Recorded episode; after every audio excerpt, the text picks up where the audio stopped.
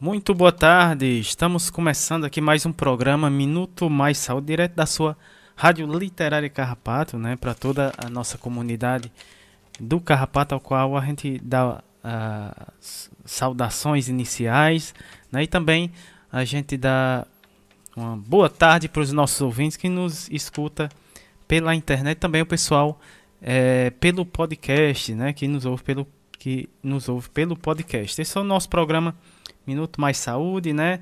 É, programa do mês de julho, com tema Economia Solidária em Tempos de Pandemia, né? Uh, a gente sempre começa aqui o nosso programa trazendo os dados, né, referente aos casos de Covid aqui na nossa cidade, é, fornecido, esses dados são fornecidos pela Secretaria Municipal de Saúde aqui da nossa cidade de Crato, né? Esses, esses dados são do dia 14, né? Dia 14 desse mês. Vamos aos dados fornecidos. Uh, total de casos confirmados aqui na nossa cidade, 15.732. Recuperado 15.192, né? Óbitos, chegamos a 216 óbitos aqui na nossa cidade. É, casos descartados 29.622, é, caso suspeito 330, total de casos notificados aqui na nossa cidade 45.684 casos aqui na nossa cidade. A gente está sempre reforçando né, os cuidados que temos que continuar, né? Uh, reforçando o uso de máscara, importantíssimo. É, o álcool em gel, né? O distanciamento social sempre que precisar sair, né? Esse é o nosso programa, está iniciando agora. Boa tarde, Érica. Estamos começando aqui o nosso programa ao vivo, né, Érica? Muito boa tarde. É, boa tarde.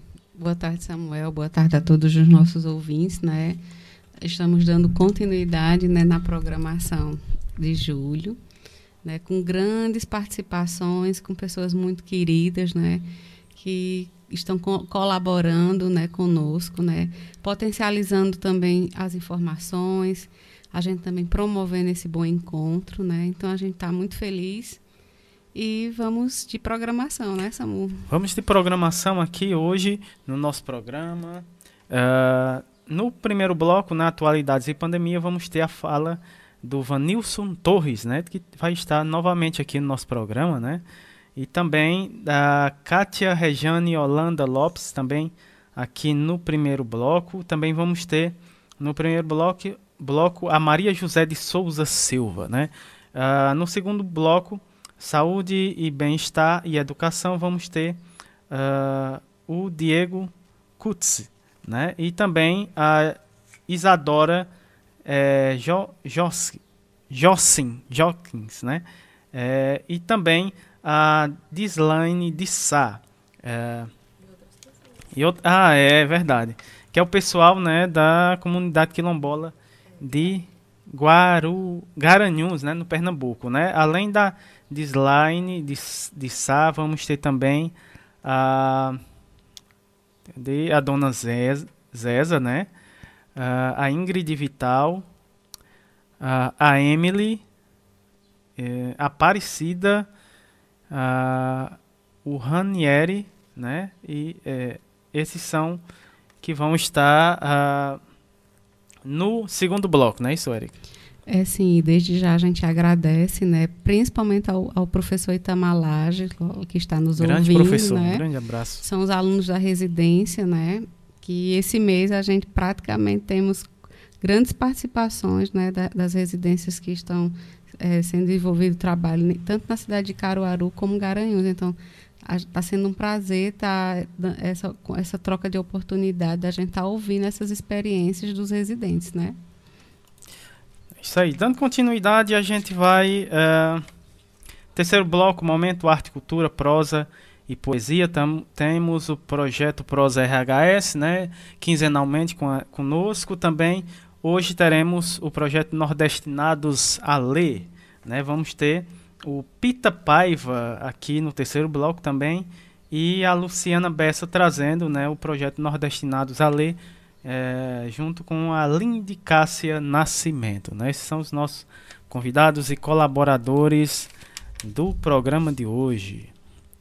Uh, daqui a pouco a gente vai ter o, é, os abraços, né, Erika?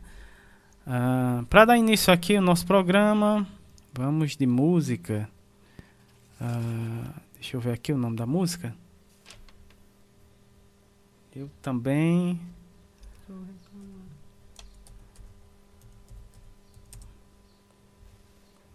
Eu também vou reclamar. É, como é o nome da, da cantora aqui? Do cantor, acho que é Raul Seixas. Raul Seixas, né? Raul. Raul Seixas, isso. Só lembrando que a gente é, também está em podcast, né? Você que queira conferir né, os nossos programas anteriores, esse daqui também uh, vai estar assim que, que terminar o programa ao vivo, a gente vai estar tá preparando, vai preparar para já deixar disponível em podcast, né? Você que porventura venha a, a, a não escutar o nosso programa ao vivo completo ou então não não poder estar tá acompanhando nosso programa, pode acompanhar pelo podcast, né? não só esse programa, mas outros anteriores, né? Lembrando que o tema do nosso programa, dos programas do mês de julho, né? Economias solidárias em tempo de pandemia. Vamos iniciar agora, está pronto, né? Agora está pronto aqui a primeira música do nosso programa, que é Eu Também Vou Reclamar, é, do Raul Seixas. Linda música. Mas é que se agora pra fazer sucesso, pra vender disco de protesto, todo mundo tem que reclamar. Vou tirar meu pé da estrada e vou entrar também nessa jogada. E vamos ver agora quem é que vai aguentar. Porque eu fui o primeiro e já passou tanto janeiro. Mas se todos gostam, eu vou voltar. Trancado aqui no quarto de pijama porque tem visita estranha na sala. Aí eu pego e passo a vista no jornal. Um piloto roubou um MiG, gelo em Marte, diz a Viking. Mas no entanto, não há galinha em meu quintal. Compro móveis estofados, me aposento com saúde pela assistência social. Problemas se misturam, a verdade do universo é a prestação que vai vencer. Entro com a garrafa de bebida enrustida, porque minha mulher não pode ver. Ligo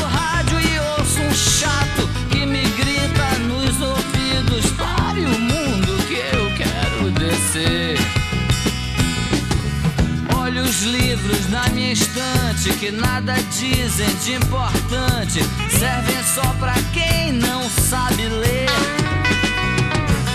E a empregada me bate a porta, me explicando que tá toda torta e que já não sabe o que vai dar pra mim comer.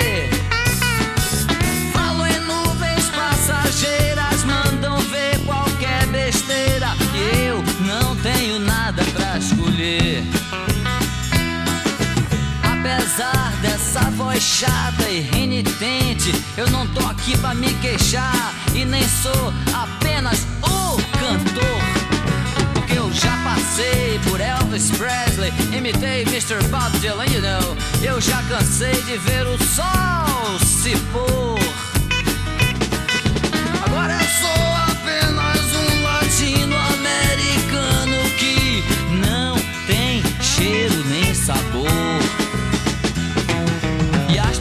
continuam sempre as mesmas: quem eu sou, da onde venho e aonde vou dar. E todo mundo explica tudo como a luz acende, como um avião pode voar. Ao meu lado, o dicionário cheio de palavras que eu sei que nunca vou usar. Mas agora eu também resolvi dar uma queixadinha Porque eu sou um rapaz latino-americano que também sabe se lamentar E sendo nuvem passageira não me leva nem a beira Disso tudo que eu quero chegar. Fim de papo. Tá aí, né? Com essa música do Raul Seixas, a, a gente dá início aqui à, à nossa programação. Antes temos abraços aqui dos nossos ouvintes. É, é com você, Érica. É sim, vamos aqui dos nossos abraços, né? Já, já é a nossa rotina de estar de, de tá nesse momento de acolhendo, né? Os nossos colaboradores e amigos. E o abraço para Patrícia Silva, da Rede Humaniza SUS, Alohaine Solano, Margarida Pereira, do Ela Pode, né, que vai estar conosco em breve. Sérgio Aragaki, professor Ricardo Cecim, Graça Portela da Fiocruz, do Rio de Janeiro, a nossa grande parceira Raul Paulo Freire, da Universidade Federal de Pernambuco, nossa querida cantora, poeta Paula Érica, doutor Olivandro, sempre na escuta, junto com a equipe do Mutirão de Cajazeiras, Sandra, Honório, a Edinalda, a Cátia, a Gisele, o Cícero, o Gledson, dona do Carpo, dona Gorete Léa, ao querido professor Itamar Lages, a professora Vanderleia Pulga e os demais ouvintes né, e, e, moradores aqui, tanto da nossa comunidade do Carrapato como da comunidade circunvizinhas. Verdade. Lembrando que no próximo final de semana a gente segue com a mesma programação, né? E mês de, de agosto a gente já está sinalizando uma temática, né, Samuel? A gente Isso. já está construindo, mas a gente já vai conversar, né? A gente vai falar um pouco sobre os movimentos sociais. Exatamente. De uma forma bem ampliada, né?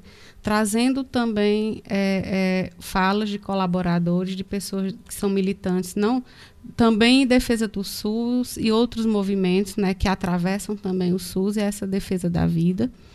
Né, mas o programa já está sendo montado, né? A gente já costuma fazer essa, essa, essa programação de uma forma antecipada para que a gente possa estar tá, tá identificando colaboradores, né? Tá, tá fazendo algo que realmente seja um diálogo, né? Potente, um diálogo é, reflexivo, mas também participativo da nossa comunidade, né? Como também a gente tem esse mês vamos dar início, né, à voz do, da comunidade, Isso. né, com a comunidade do Baixo das Palmeiras. E ansiosamente estamos esperando o momento do retorno da feira, né, Eita, né, Samuel? né? Pois é, estamos na expectativa, né? Vamos seguir agora com você, Samuel. É, dando início aqui à nossa programação de hoje, a gente vai ter a primeira fala do Vanilson Torres. Ele que é, é, faz parte da coordenação nacional do Movimento Nacional uh, População em Situação de Ruas, coordenador né, desse, é, é do movimento né, no Rio Grande do Norte, membro da coordenação é, é, do movimento nacional, né, aqui também no Nordeste, e conselheiro nacional de saúde né, pelo movimento nacional dos povos de, é, de rua. Né. Uh, e, ele, e ele é do, de Natal, da cidade de Natal, do Rio Grande do Norte, o tema né, da fala do Vanils Torres, economia solidária dentro do movimento nacional é, da população em situação de ruas, né, experiências e relatos. Vamos ouvir o Vanils. Seja bem-vindo aqui no nosso programa mais uma vez, né? Muito boa tarde. Olá, Érica Formiga. Olá, Samuel. Olá, ouvintes da Rádio Literária Carrapato. Sou Vanilson Torres, do Movimento Nacional da População em Situação de Rua, MNPR e viemos falar sobre a economia solidária e a população em situação de rua. Temos é, essa prática né, muito forte dentro do movimento nacional da população em situação de rua e queremos trazer aqui é, alguns estados, alguns municípios que estão com a economia solidária junto à população em situação de rua. Em São Paulo, nós temos lá é, o CISARTE, né, que é um centro de arte e cultura, que é no Viaduto Pedroso, 111, ali no Bela Vista, né, lá no CISARTE, que também é a sede do Movimento Nacional da População em Situação de Rua em São Paulo, no Viaduto Pedroso. É, o CISARTE ele tem várias, é, várias formas de fazer economia solidária junto com a população em situação de rua. Né? Lá fazemos camisetas, broches, fazemos serigrafia, fazemos é, arte em gesso, né? é, onde é, tudo que é produzido é vendido e, de certa forma, gera a questão do empreendedorismo, da economia solidária, junto à população em situação de rua. O nosso coordenador lá é o Darcy Costa. E, e também temos em outros estados, né? Como por, como por exemplo, em Porto Alegre, temos lá o Amada Massa, que é uma padaria né, feita, com, feita por, pelo movimento e que seus colaboradores são pessoas com vivência ou que ainda estão em situação de rua.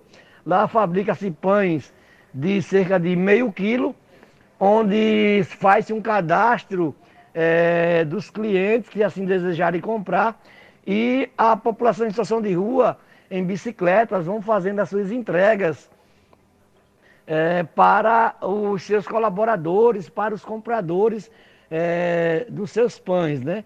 Então é muito importante essa, essa iniciativa dentro do movimento, porque gera, gera renda, gera a sobrevivência da população em situação de rua. Lá em Minas Gerais, lá em Belo Horizonte, temos os Cozinheiros da Rua, né, que é um grupo também feito junto com o Movimento Nacional da População em Situação de Rua, onde é, fazemos lanches, fazemos alimentos. Esses alimentos são distribuídos nos centros POPs, né, que é o centro de referência da assistência social para a população em situação de rua. Centro POP é um local onde a pop rua toma banho, lava suas roupas, tira documentação, é, faz curso e essa alimentação é gerida pelo movimento né, no, Cozinheiros, no Cozinheiros da Rua e é, disponibilizada nesses centros POPs. Né? O coordenador de lá é o Samuel Rodrigues, é, o nosso companheiro lá em Belo Horizonte.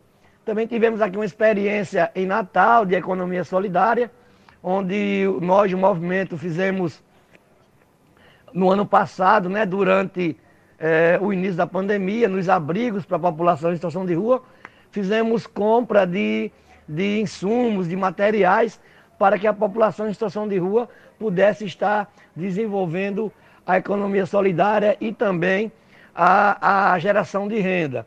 É, contemplamos cerca de 20 pessoas e foi muito interessante esse projeto, pois trouxe a oportunidade é, da população em situação de rua é, estar garantindo é, é, a sua sobrevivência, né, gerando renda, gerando trabalho e renda dentro da economia solidária. Temos também em Curitiba a cozinha comunitária, onde é feita a alimentação, onde é feita a distribuição de alimentação nas ruas, né? gerando também trabalho e renda, gerando a questão da economia solidária, do empreendedorismo. Então são exemplos que precisam ser multiplicados pelo Brasil, né? Porque nós sabemos que é uma das formas de subsistência da população, não só em situação de rua, mas de vários públicos, né? que não tem o trabalho formal, né, que não consegue é, carteira assinada, ser, trabalhar formalmente. E a economia solidária, ela vem nessa perspectiva, né, do empreendedorismo, da geração de trabalho e renda, né, é, desse alcance é, de pessoas que possam fazer essa geração de renda acontecer. Então é muito importante é, a economia solidária para e com a população em situação de rua. Precisamos avançar enquanto política, né? Sabemos que é, a nível nacional tínhamos é, uma secretaria, mas que foi extinta. Mas como é importante a economia solidária para a população em situação de rua. É, creio que creio que isso se dá pela necessidade mesmo do empreendedorismo, né? de buscarmos formas para a nossa sobrevivência. E aí, Érica Formiga, é, nós agradecemos, né, inclusive, por essa oportunidade de estar trazendo a economia solidária, né, é, junto à população em situação de rua, para é, ser, ser aqui dialogada é, na Rádio Literária Carrapato, né, que tem essa audiência magnífica e que faz um trabalho é, sensacional em defesa do SUS, em defesa da vida. Então é isso, nós estamos aí na luta, né? O movimento hoje está em 19 estados, estamos nessa busca intensa é, no, pela sobrevivência da população em situação de rua, que parte do empreendedorismo, da economia solidária, também essa sobrevivência. Sabemos que num país de cerca de 15 milhões, né, que tem no cadastro do CAGED, de 15 milhões de desempregados, né, a, a economia solidária e o empreendedorismo se tornam cada vez mais necessários, né? Também sabemos que 15 milhões é o que está nos dados do, do governo federal, mas sabemos que são mais de 30 milhões de pessoas desempregadas nesse país e a economia solidária vem nesse viés, né? De trazer a oportunidade é, para pessoas, é, para coletivos, de buscar pela sua sobrevivência, gerando renda, gerando empreendedorismo e garantindo a sobrevivência de vários públicos. Né? Para finalizar, nós é, queremos terminar aqui com a poesia em homenagem ao Movimento Nacional da População em Situação de Rua, uma poesia da nossa autoria, né? que o título é Movimento Nacional População de Rua, MNPR, Guerreiros e Guerreiras, Heróis e Heroínas. E começa assim.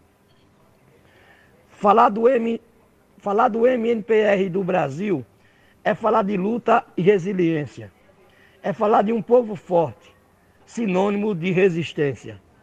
Ele nasce de um massacre em 2004 na Praça da Sé, feito por um povo de luta, povo nascido de mulher. Também tem jovens, adultos, crianças, idosos e adolescentes. Pense numa turma guerreira que luta e inspira tanta gente. Mesmo morando nas ruas, buscam forças para lutar. Esse movimento em movimento nos diz que é preciso continuar. Pois o não nós já temos. Estamos sempre buscando o sim. Essa força contagia, é inspiração para você, para nós, para mim. Guerreiras e guerreiros que lutam são verdadeiros heróis e heroínas. Nada sobre mim sem mim, nada sobre nós sem nós. Já se fazem 15 anos de muita luta e determinação. Parabéns, MNPR, suas batalhas são para o mundo inspiração. Então é isso, Érica Formiga, meu amigo Samuel, ouvintes da Rádio Literária Carrapato e dizer que temos agora, no dia 19 de agosto, né, que é o dia de luto e luta do povo da rua, é, ações né, de mobilizações por todo o Brasil na luta pela defesa da população em situação de rua. O dia 19 de agosto simboliza o massacre da Praça da Sé em São Paulo, em 2004, quando sete pessoas em situação de rua foram brutalmente assassinadas. Um grande abraço para os ouvintes, para os colaboradores, para a Rádio Literária Carrapato e dizendo que continuemos na luta e na resistência. Defender o SUS é defender a vida, defender o SUS é defender a democracia. Só as lutas mudam a vida. Abraços e abraços para todos e todas e todos. Abraços por, por Ivan, Vanilson Torres, né? Uh, a gente agradece demais a sua participação a sua colaboração né, e trazer esse tema tão importante né, uh, aqui no nosso programa. Dando continuidade aqui, a gente vai é, com a fala da Kátia Rejane Holanda Lopes, ela que é licenciada em Ciências Biológicas, atuando como comunicadora popular na ONG Caatinga, Uricuri, né, em Pernambuco. O tema da fala dela é Economia Solidária na Agricultura Familiar. Então seja muito bem-vinda é, Kátia aqui o nosso programa. Muito boa tarde. Érica, olá Samuel, é uma alegria estar aqui de novo para conversar com vocês mais uma vez. Hoje a gente vai conversar sobre o tema da economia solidária nesse contexto da pandemia. E a gente que trabalha com agricultura familiar, né, agricultura familiar em bases agroecológicas, a gente sempre trabalha também com a economia solidária, né, que é essa ideia de que as famílias agricultoras possam produzir produtos de qualidade, produtos que de fato alimentam as pessoas e garantem a sua saúde e consigam é, comercializar esses produtos por um preço justo. Normalmente, essa comercialização é feita direta para o consumidor, né, evitando atravessadores e que esse, esse preço seja justo para quem vende e para quem compra. Né? Então, a gente sempre tem buscado esses canais, essa forma e esse entendimento desse tipo de comercialização para fortalecer esse movimento agroecológico, tanto para as famílias quanto também para as pessoas que não são agricultoras, que exercem outras atividades, que muitas vezes são da cidade, mas que querem ter a consciência de que é necessário é, consumir um alimento de mais qualidade. E aí a gente chega diante de um novo desafio, que é a pandemia, né? A pandemia chega para desestabilizar muitas coisas e nos desafiar muito mais.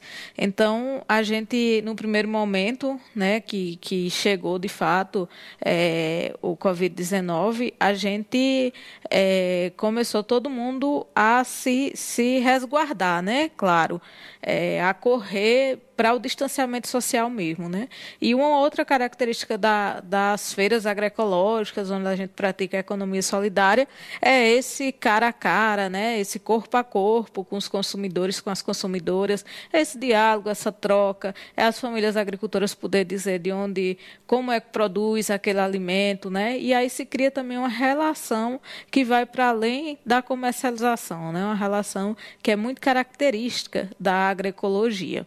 Então quando veio a pandemia, que a gente precisou não ir mais às feiras, precisou tomar todas as medidas, é, a gente também se depara com esse novo desafio. Né? É um momento, inclusive, que a sociedade mais precisa de alimento saudável para poder é, se, se imunizar, né? aumentar a imunidade para poder enfrentar esse momento dessa crise sanitária tão grande que desemboca em várias outras crises.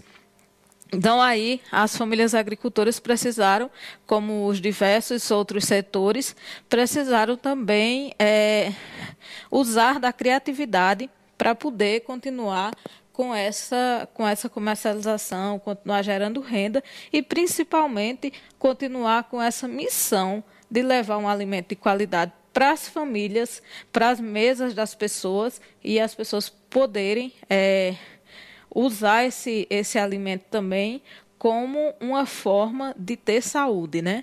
Porque quando você consome um alimento de qualidade, a tendência é que você tenha mais saúde.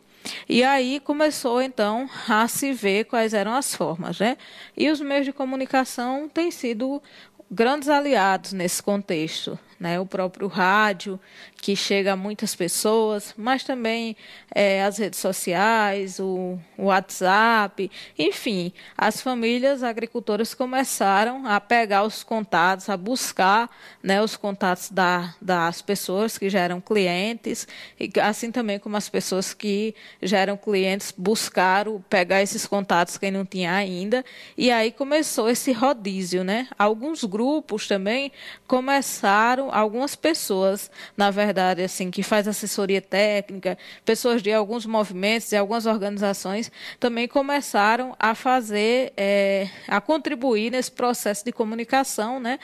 Trazendo, levando isso é, para para os grupos do WhatsApp, grupos de compra e venda, que já existem muitos nas, na, nos municípios, nas cidades, e é começar a oferecer os produtos disponíveis da agricultura familiar. Isso foi começando a dar uma outra movimentação, né? A agricultura familiar que entra também nos processos de delivery. Algumas famílias, inclusive, começaram a cadastra, se cadastrar é, em aplicativos de, de delivery para poder fazer também essa entrega. O bom disso tudo é que as famílias começaram a se adequar em uma outra forma de gerar renda. As pessoas que já consumiam alimentos saudáveis puderam ter acesso, continuar tendo acesso, né?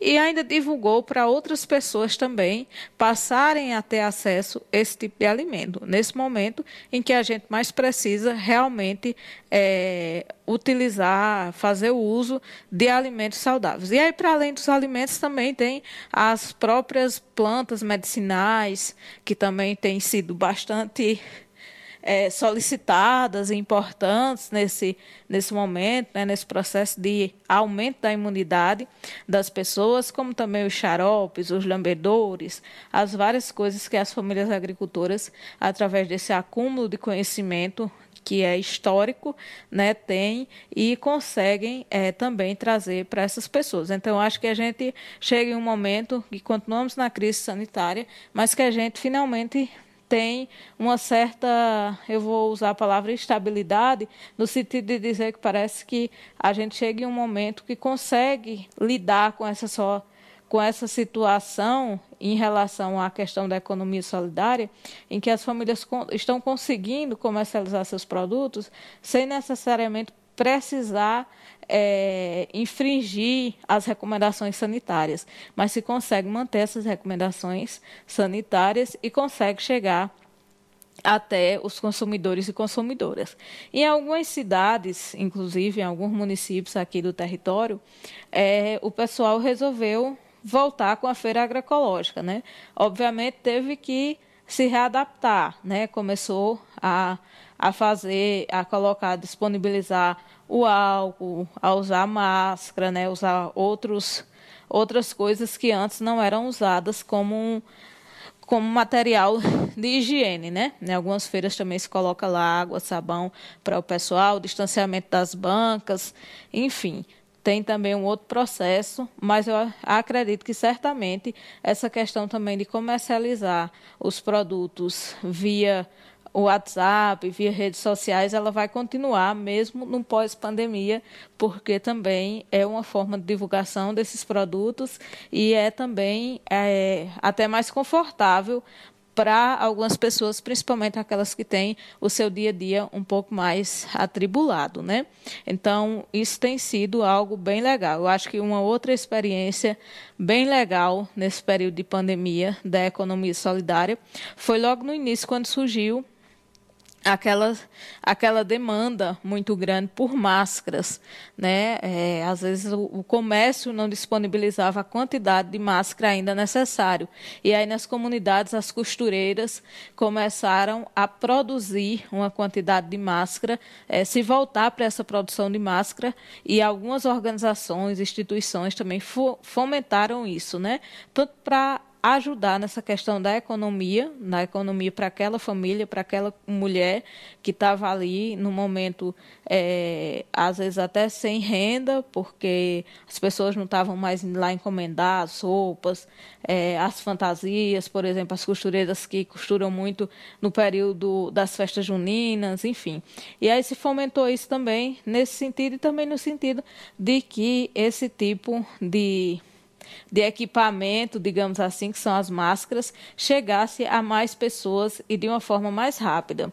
E aí, assim, em outros lugares, pessoas se juntaram é, para produzir máscaras, as, algumas pessoas até é, que que trabalhava durante o dia em outra atividade, às vezes à noite tirava um tempinho, se juntava duas, três pessoas ali para produzir máscara e começaram a doar às pessoas, muitas vezes até em troca de quilo de alimento ou de álcool, de outra coisa, para passar para outras pessoas, né? Então acho que esse movimento também da solidariedade nesse período de pandemia tem sido algo muito interessante entre as pessoas e que certamente isso também tem contribuído muito nessa questão da, da economia solidária que precisa cada vez mais ser, ser fomentada, ser incentivada, né? A gente vive numa sociedade capitalista e esse sistema muitas vezes é, ele é muito cruel, né? Muitas vezes é, essa essa coisa do capital ele é muito forte e a gente que acredita na agroecologia e outras formas de viver, a gente acredita que se pode produzir com qualidade, se pode vender por um preço justo e as outras pessoas que não produzem os seus alimentos também podem acessar esse alimento bom, de qualidade, que ajuda a família como um todo a ter mais saúde, a se prevenir doenças, a se fortalecer, a fortalecer o sistema imunológico e pode adquirir esse produto por um preço justo, por um preço é, que seja de fato acessível. Né? A gente sabe que ainda, ainda temos um desafio, inclusive, de, de que este, essa alimentação chegue a um maior número de pessoas, especialmente as pessoas que às vezes tem uma renda na cidade, por exemplo, mais baixa, né? Então, como é que a gente também tem esse desafio, como é que a gente vai vencer de conseguir chegar com esse alimento a várias outras pessoas, que muitas vezes esse limitante não é nem só do ponto de vista financeiro, mas é um limitante às vezes do ponto de vista de conhecimento, né? Então, como é, eu, eu sempre digo que a economia solidária ela também está muito ligada à questão do conhecimento, do conhecimento do quanto é, é importante essa forma de viver, o quanto isso contribui para uma vida melhor, mais saudável, uma vida mais harmônica com as pessoas, com a natureza. Então, tudo isso está dentro de uma cadeia de conhecimento que precisa ser expandida, que precisa ser levada para outras pessoas. É isso, a gente segue firmes na esperança de que logo a gente vai vencer essa crise em que nós estamos vivendo, né? Como eu disse, uma crise sanitária, mas que desemboca em várias outras crises, inclusive econômica, mas é isso, a gente precisa continuar fortalecendo a economia local, fortalecendo o trabalho dos agricultores, das agricultoras, das costureiras, das raizeiras, das benzedeiras, dessas pessoas que ao longo da história do nosso povo do semiárido têm construído conhecimento, têm construído tanta coisa bonita e que têm trazido para a gente é, toda essa herança de conhecimento, essa ancestralidade que é tão importante. A gente, a, a gente agradece, Jane, a sua fala, né, muito potente, e dizer né, que a, a ONG Caatinga ela vem desenvolvendo assessoria técnica e agroecológica com base na convivência no semiárido, no sertão do Araripe, né, que é uma região que fica é, depois da nossa serra, né, na Serra do Araripe, que assim que a gente sobe a serra, a gente já tem a divisa entre o, o Ceará e o Pernambuco, e a nossa primeira cidade é Exu. Então, tem uma aproximação é, física, mas também tem uma aproximação também que a gente divide e compartilha a nossa serra, né? No caso a Chapada do Araripe. Então, a, a fala, a sua fala, ela vem somando, né, a uma fala que a gente está buscando a, na, dentro da nossa programação, que é conceituar a economia solidária, mas também trazer experiências reais que atravessam o cotidiano e a vida das pessoas, que é possível, né, ter uma, um, gerar uma economia gerar uma renda né, numa visão mais humanitária, mais solidária, menos competitiva, né, que promova o bem-estar e o desenvolvimento da comunidade. E, eu acho engraçado, viu, Samuel, que quando a gente às vezes monta a programação e traz os convidados, muitas pessoas não não se conhecem, né? A gente vai fazendo o corpo da programação a partir de indicações, um, um colega, um amigo, né? E Jane foi assim, né? Foi através do pessoal da Rádio Paulo Freire, né, do Gustavo. E, e de Jana eu já desencadeei um próximo convidado, né, que é o senhor Paulo Pedro, que é o coordenador geral da ONG Caatinga. Então, em breve vamos tê-lo aqui na nossa programação, onde ele vai trazer a, a instituição, né, como essa força, essa potência, é, as famílias que são beneficiadas, mas a partir de algo que é concreto, das experiências que estão sendo desenvolvidas. E, e, a, e a segunda convidada agora, ela também ela compõe essa rede em outra região, mas que são experiências são possíveis, né? Quando ela traz, ela traz na fala dela que a comunidade teve que se adequar. A gente vê o que a gente também está tentando implementar aqui na nossa feira do Carrapato, né? as redes sociais elas realmente podem estar potencializando, né, dentro daquela comunidade que aquela a, fora da própria comunidade, o Baixio também das Palmeiras tem uma feira agroecológica que também tem um sistema de delivery, que também em breve vai estar conosco. Então assim, e a gente está pensando a partir das experiências que a gente vem ouvindo e vem compartilhando com amigos, com colaboradores, como a gente tá, vai re, replanejar a nossa feira, né, Samuel? Também. Né, que está prestes aí. Samuel já andou fazendo umas reuniões, mas a Isso. gente também vai tentar retomar a feira, mas com muita segurança, né? Exatamente. É, né? Potencializando a comunidade. A gente está pensando em breve também um retorno às atividades de capacitação, mediante um número significativo de pessoas, mas com, com a margem para manter a segurança. Então, é, são essas experiências que a gente traz e, e trouxe e vai trazer né, como algo real, concreto, para que a, as comunidades elas se escutem, né? Porque às vezes uma comunidade lá da, da, do interior da, do Rio do,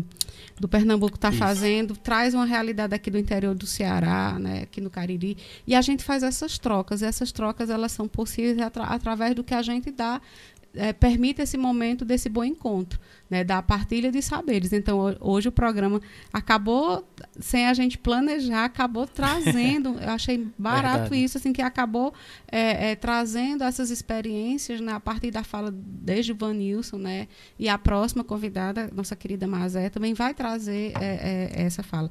Mas vamos dar seguimento, né, Samu? É, exatamente. A próxima, né, a Maria José de Souza Silva, ela que é professora quilombola né, de ensino fundamental, licenciada em pedagogia, pós-graduada em neuropsicopedagogia, pedagoga, né?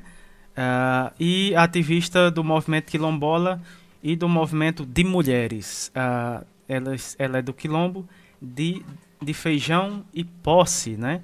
No sertão central Mirandiba lá na cidade de Mirandiba, no Pernambuco. Né? O tema da Maria José, tecnologia social. Então seja muito bem-vinda aqui ao nosso programa. Muito boa tarde, Maria José. Olá, meu nome é Maria José, sou da comunidade quilombola de Feijão em Posse, Mirandiba, no Pernambuco. Sou professora, sou mulher negra e sou pós-graduada em neuropsicopedagogia e sou ativista dos movimentos sociais. E hoje eu venho falar com vocês sobre algumas tecnologias sociais que temos aqui na comunidade.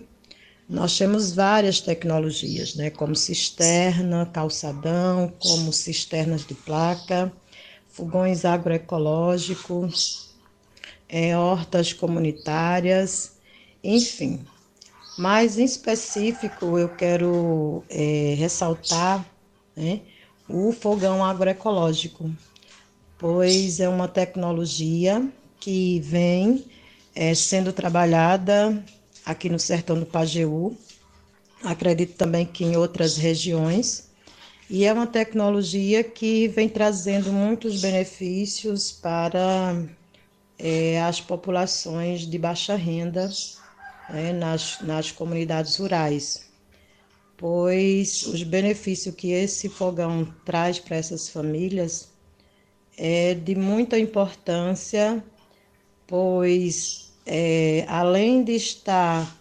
fazendo um, um, bem à natureza, né, ao meio ambiente, também faz bem ao bolso, né? Porque é um fogão que a sua forma de construção ela não emite fumaças é, para dentro de casa, né? E a fumaça que é jogada no meio ambiente é muito pouca. Também não precisa é, estar desmatando, né? Para poder é, pegar as lenhas para fazer o cozimento da alimentação. E é uma, uma tecnologia que vem diminuindo também o gasto com gás que é comprado na cidade, né? Porque está muito caro. E aí esse fogão é, também traz um benefício principalmente para as mulheres, porque as mulheres não precisam se deslocar quilômetros e quilômetros para poder pegar lenha na caatinga, né? Então, pequenas toras, gravetos, é, coco seco, sabugo de milho, né? Tudo isso é, é bom para fazer o cozimento das, da alimentação, né? Então, aqui na comunidade de feijão, né, tem quase 20 fogões, né, mais de 20 mulheres é, foram beneficiadas com esses fogões, né? E é um fogão também que ele tem características próprias, né? Então, foi desenvolvido pela Casa da Mulher do Nordeste, em Afogados, né? E tem a matriz que fica no Recife. E nós aqui do Sertão, né, do Sertão Central, fomos adotados pela Casa da Mulher do Nordeste. E desde então, é, somos beneficiárias e parceiras né, dos projetos que a casa vem desenvolvendo é, no seu curso. Né? Então, é, esses fogões, eles são, são fogões para consumo, né, cozimento de alimentação para consumo, como também alimentação né, para beneficiamento de de produções, né? Como doces, é, salgados, bolos, né? Porque é um fogão que ele hoje ele foi modificado, ele está com 2 metros né, de comprimento, 1,70 de altura, 1,60 mais ou menos. Ele vem com duas e três bocas, né? Tem um forno e esse forno é onde vai fazer também toda a diferença, né? Onde as famílias que têm sua produção de pães, de bolacha, biscoito, né? Utiliza esse forno para fazer as suas produções e assim aumentar sua renda. Como também fazer os seus assados, né, para sua família, de uma forma sustentável. Então, as mulheres que receberam esse fogão né, esses fogões, é, agradecem muito né, a, a Casa da Mulher do Nordeste e agradece também ao meio ambiente, né, porque o meio ambiente ele precisa ser cuidado, ele precisa ser preservado. E nós que estamos aqui no meio, né, somos parte desse meio, né? Somos parte desse ambiente. Então, o ambiente é, nossas, é a nossa casa, que a gente precisa cuidar de forma tranquila, de forma sustentável, né? Com cuidados que a gente possa é, conviver bem. E essas, essas tecnologias, elas só vêm né, agregar valores, né? Valores para todas essas famílias que são beneficiárias. Então, eu sou uma dessas beneficiárias né, desse fogão e produzo pães. E para mim está sendo muito importante, de grande valia, né? Porque na minha cidade hoje um bujão custa 100 reais e não podemos né, continuar dessa forma. E a casa com essa visão né, de futuro, essa visão de é, trabalhar com as mulheres, né, fazendo esse recorte né, específico para o meio ambiente, para as mulheres, né, trouxe é, esses projetos para beneficiar né, esse grupo de mulheres. Então, é, a gente agradece bastante, né, porque é uma tecnologia ímpar tem outras, outros fogões né, em outras regiões, não sei se é a mesma forma, né, mas ele foi modificado agora, né, trazendo essa, essa particularidade de, de não emitir fumaça para dentro de casa, né, e é um fogão que você precisa conhecer, é um fogão que você precisa é, ter na sua casa, né? pois ajuda bastante. E um outro particularidade desse fogão é que o dia inteiro a sua comida vai estar quentinha, né? Você não precisa é, esquentar essa comida durante a noite, porque o fogão deixa essa comida né, bem quentinha. E agradecer a todos, né, ouvintes aí do programa, dizer que é uma satisfação imensa estar participando desse momento, né? E que o meio ambiente, né, abrace todos vocês de uma forma calorosa, né? Porque é, nos tempos que nós vivemos hoje, a gente precisa é, cada vez mais cuidar né, desse espaço que é nosso, né, cuidando né, do lixo, cuidando das nossos mananciais, cuidando é, do nosso ar, né, que, onde que a gente respira, e dizer que sou muito grata né, à ASA, dizer que sou muito grata a todos os movimentos né, e organizações envolvidas é, no programa e que atende também, né? E a satisfação de poder estar participando hoje, né, junto com vocês, nessa, nessa conversa, né, e estar falando um pouquinho dessa tecnologia que é o fogão agroecológico, né? Então, meu muito obrigada. É... Um bom dia, uma boa tarde né, a todos vocês que estão aí do outro lado. E só tenho a agradecer. Um tchau para todo mundo. Pois é, né? Tá, é, que, que maravilha, né, Erika? Fogão ecológico, né? É, que é bacana. Sim, é sim, olha, mas a gente tá tão feliz aqui, é, você falando e a gente aqui queremos, já... Pois é, queremos já, mais. Já, já adiantando, assim, uns processos, depois nos bastidores, vamos ter aí, vamos ver se a gente faz uma reunião pelo Meet, né? Sim. E dizer, assim, quando você falou da ASA, né, a gente já teve uma participação, né, de representantes da ASA, né? Foi através do, do Instagram que a gente conheceu um, Isso, um, um trabalho da ASA. Samuel vai, porque a gente vai buscando o Instagram projetos, né? Projetos sociais, projetos na área da educação, projetos em várias áreas para a gente também estar tá fazendo essas trocas. A gente, quando a gente busca e faz essas pesquisas dos projetos, é, são projetos que também dialogam um pouco o cotidiano aqui da nossa comunidade, né?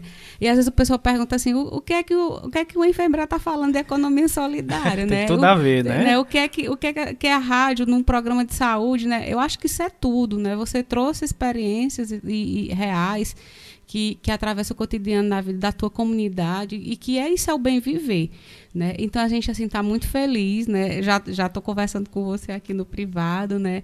É, da gente tá tá fazendo outro encontro para que você explique isso melhor, né? A gente a gente mora aqui numa região como a gente chama assim, é o pé de serra, né? Eu, eu particularmente, eu moro no meu território onde eu trabalho como enfermeira. A comunidade do, do Carrapato, ela, ela fica inserida numa área também cercada do, de um, do, do, do, Rio Grangeiro, né, onde a gente Isso, também está enfrentando essa questão do desmatamento, né, é. e a, a, a, comunidade ela também vem desenvolvendo um trabalho é, de educação ambiental, né, até a gente estava conversando aqui, Samuel, enfim, muito feliz com ou, a, ao ouvir as suas experiências, né, e a gente vai sim fazer uma troca, uma troca mais não é presencial, mas a gente vai depois ver como é que a gente faz pelo Meet, né? Se você tiver disponibilidade, porque a gente achou muito interessante, é viável, né? E o, aquilo que você falou, a questão também do bem, do, da, do fator econômico, mas acima de tudo a questão da, da, da do meio ambiente, né? E um, uma volta a um pouco de quem mora em sítio sabe o que é, o que era ter tido um fogão a lenha, né? Enfim, assim muito feliz e, e, e vamos seguir. Pois é, né? a gente agradece aos nossos colaboradores, né?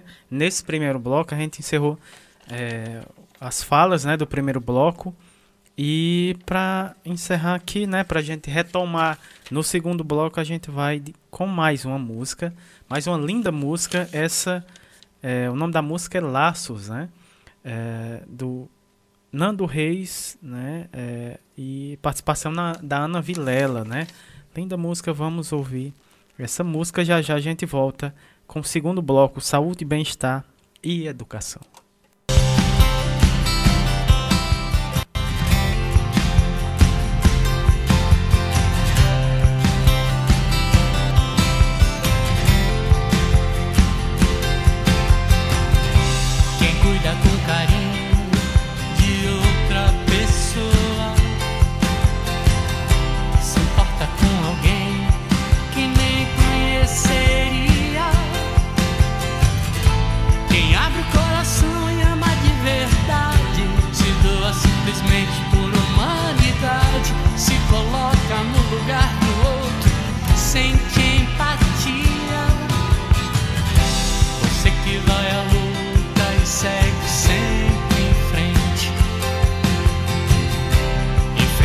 Desafios que o destino traz.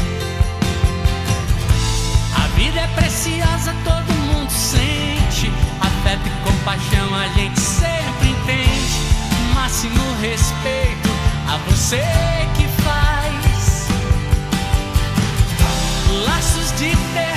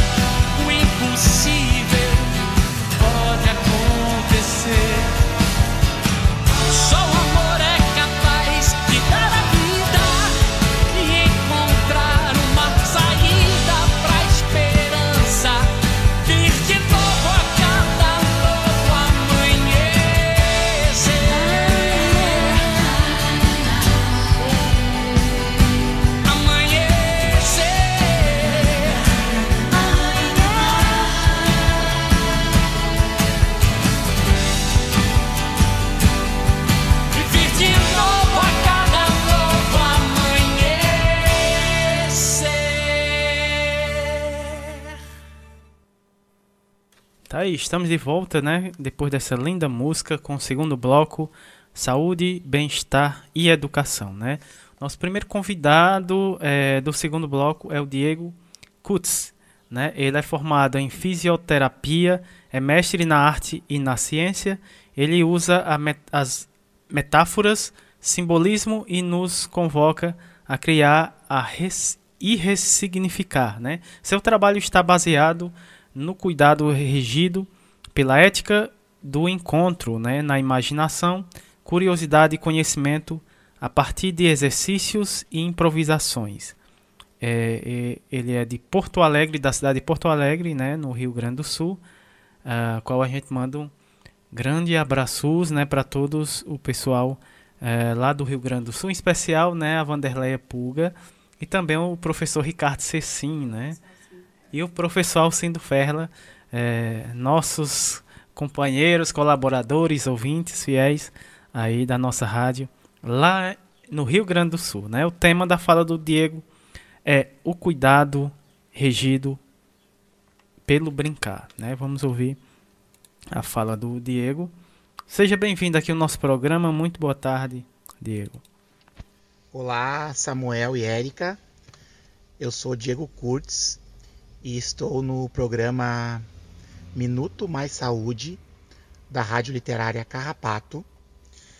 E vou contar para vocês hoje a minha história com crianças hospitalizadas e como eu aprendi com elas a construir um cuidado a partir da ética do acontecimento, a partir do meu encontro com elas e não mais um cuidado regido pela ética do procedimento, onde o cuidador é sujeito e a criança é objeto do cuidado.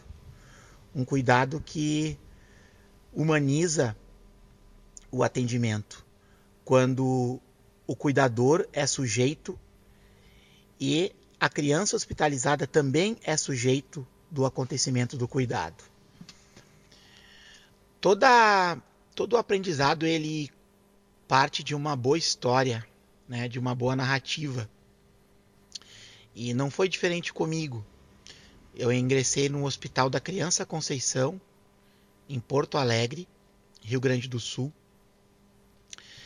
Uh, ainda na condição de residente, mais tarde eu me tornei contratado do hospital, através do concurso público. Mas quando eu ingressei no hospital, o meu animal cuidador, né, o meu sujeito cuidador, era um filho de professores de escola pública. Aliás, hoje minha mãe estaria fazendo 68 anos, eu quero dedicar esse podcast para ela. Minha mãe foi uma grande pedagoga, hoje dá nome a uma escola no município de Alvorada, aqui no Rio Grande do Sul. E as minhas referências de cuidador, então, eram os meus pais para comigo e muitos anos de observação de crianças uh, no jardim de infância de uma pré-escola que minha mãe teve durante muitos anos. Então, eu entro no hospital como fisioterapeuta intensivista, fisioterapeuta de uma UTI pediátrica aqui em Porto Alegre, nessa condição, com essas referências e com um animal artista também habitando no meu no meu ser.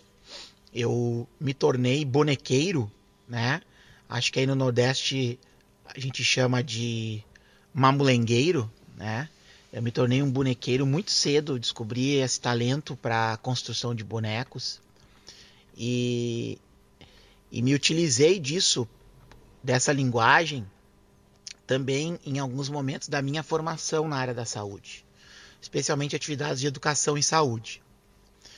Mas voltando então para o hospital e para o meu encontro com as crianças, o meu primeiro encontro foi, foi com uma criança que era tetraplégica. E, e ela recebia visita de bonequeiros no hospital, num setor chamado recreação. Bem naquela semana que eu tinha entrado, eu conhecia os artistas que visitavam essa criança. Um deles havia sido uh, diagnosticado com câncer e acabou encerrando várias das suas atividades assim cotidianas. Uma delas era a ida no hospital que eu ingressava como fisioterapeuta. Eu fiquei muito tocado por aquilo, porque a criança gostava muito de se encontrar com os bonequeiros. E eu, na condição de bonequeiro, resolvi levar um boneco então para o hospital no outro dia já, para me encontrar com essa criança.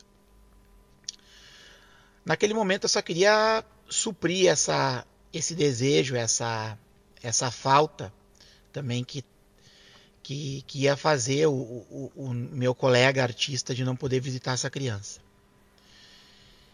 Na minha primeira incursão no leito hospitalar dessa criança, eu fui barrado porque eu estava levando um boneco uh, de espuma, né, completamente colonizado de bactérias, né, de germes, porque vinha da rua e era um boneco que não dava para higienizar.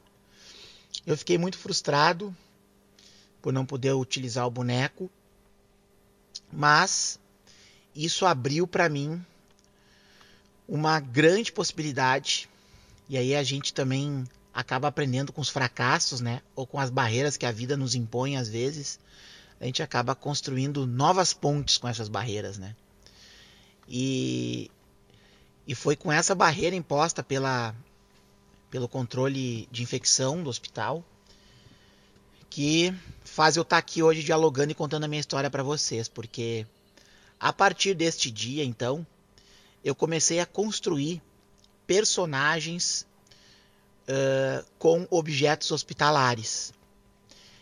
Esses personagens eu me utilizei muitas vezes para construir uma empatia antes de atender as crianças que eu me encontrava no hospital mais tarde, me aproveitando das propriedades viscoelásticas, por exemplo, de uma luva que é um boneco, que é um, um, um objeto que eu animo muito.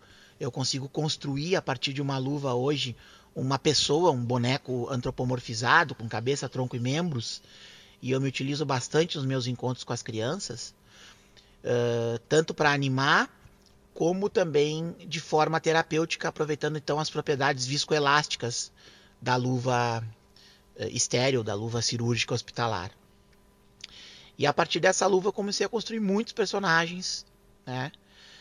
E como eu estava dizendo anteriormente, personagens que no primeiro momento causam empatia, me encontrar com a criança e com seus familiares também. Uh, personagens que acabaram também uh, me, me permitindo uh, usar eles de forma terapêutica. E mais tarde, de tantas experimentações né, e de utilização desses materiais, também me ajudaram a construir um método de construção de novas tecnologias para o SUS, a partir das experimentações e assemblagens com esses objetos. Então eu inicio uma carreira solo, construindo um, um, um cuidado regido pelo brincar e o brincar a partir da animação de objetos, que é uma linguagem do teatro de animação, que eu já dominava, mas eu acabei tendo que estudar e me aprofundar mais para poder ensinar leigos né, sobre essa linguagem e a utilização dessa linguagem no hospital. O que veio mais tarde a se construir num curso, que eu vou falar no final sobre o curso também. E por que, que veio se constituir num curso? Porque eu começava a ter resultados interessantes no meu encontro com as crianças, mas os meus colegas não não dominavam isso, né? e, gostar, e, e manifestavam vontade de aprender também para poder construir empatia e constituir um atendimento uh, a partir do encontro com a criança hospitalizada. Então eu ganhei um prêmio da Funarte em 2009, uh, chamado Interações Estéticas, e eu consegui construir um laboratório de animação e experimentação em animação de objetos hospitalares no meu hospital. E esse laboratório também foi mais uma ponte na minha caminhada, no meu percurso como cuidador, porque nesse laboratório ficou muito claro para mim que essa linguagem podia ser assimilada e utilizada por qualquer trabalhador da saúde. E a partir daí, então, os meus, os meus estudos continuaram se aprofundando. Eu continuei utilizando essa linguagem na formação de trabalhadores em saúde, nos espaços de educação permanente, de educação continuada do meu hospital. Eu consegui construir uh, de todo uh, de todo esse período de experimentação e também de reflexão teórica a minha dissertação de mestrado em avaliação e produção de tecnologias para o SUS. E a tecnologia que eu construí para o SUS então é um método um método de ensino né do cuidar regido pela ética do brincar esse curso está na plataforma Hotmart você procura ele por esse nome ou procura através do Instagram. O meu contato é Diego Kurtz. Eu estou muito feliz de poder estar tá compartilhando isso com pessoas do mundo inteiro. Já tem pessoas, cuidadores de Portugal, que acessaram o curso, do Brasil. E muito feliz também de poder estar tá contando um pouco da minha história para vocês aqui. E, e diz, poder dizer para vocês que eu acredito muito no atendimento humanizado, nessa rede de pessoas que produzem isso. Uh, o meu sonho é que um dia a, a arte retorne como, como uma disciplina na formação em saúde no Brasil. E enquanto isso, a gente vai recheando e ofertando para os cuidadores as, as nossas invenções, as nossas criações através dessas formações. Que bom que a gente tem internet que permite esse acesso para todos. Que bom que a gente tem um programa como este que permite que a gente consiga dialogar com potência e com amor. Muito obrigado e até uma próxima. A gente aqui agradece, Diego, né, pela sua brilhante fala e sua colaboração, né? E dizer que foi através né, de uma live da Rede Unida que eu, eu conheci seu, seu, seus projetos, né? E, e hoje você está aqui conosco, né? e em breve, quem sabe, em outros, outras ações, em outras mobilizações e outros movimentos né, aqui no Cariri. Né, já, já tem seu contato, já tem, já tem o corpo de, do seu curso, né? Já, a gente já, já colocou para as nossas redes sociais a nível do nosso Cariri, inclusive para a coordenadora do curso de fisioterapia da Unileão, né? Vamos, vamos estreitar esses, esses laços, né? Então, assim, muito feliz, né? Lindo o seu trabalho e gratidão. Vamos seguir, Samu? Vamos seguir aqui, né? Nosso próximo convidado, no caso, nossa próxima convidada do segundo bloco é Isadora Joaquims, né? Ela que é médica, uh, reumatologista e artista visual, né? Mestre em ciências médicas pela Universidade de Brasília, né? Também integrante da comissão de humanização do Hospital Universitário de Brasília, editora da revista Capital Reumato e membro da Comissão de Mídias e Tecnologias uh, da Sociedade Brasileira de Reumatologia. Né? Ela, fa ela fala de Brasília, Distrito Federal. O tema da fala da doutora Isadora é Arte que Habita. Então seja bem-vinda aqui ao nosso programa. Muito boa tarde, doutora. Meu nome é Isadora, eu agradeço muito o convite da participação aqui na rádio Formiga. É, eu sou médica, reumatologista e sou artista visual e vou contar um pouco da minha história. É, a, em 2016 eu estava fazendo um mestrado aqui na Universidade de Brasília e estava num momento bem complicado da minha vida, trabalhando num pronto-socorro de, um, de um hospital central em Brasília. E todo um ambiente insalubre desse hospital me provocou muito adoecimento.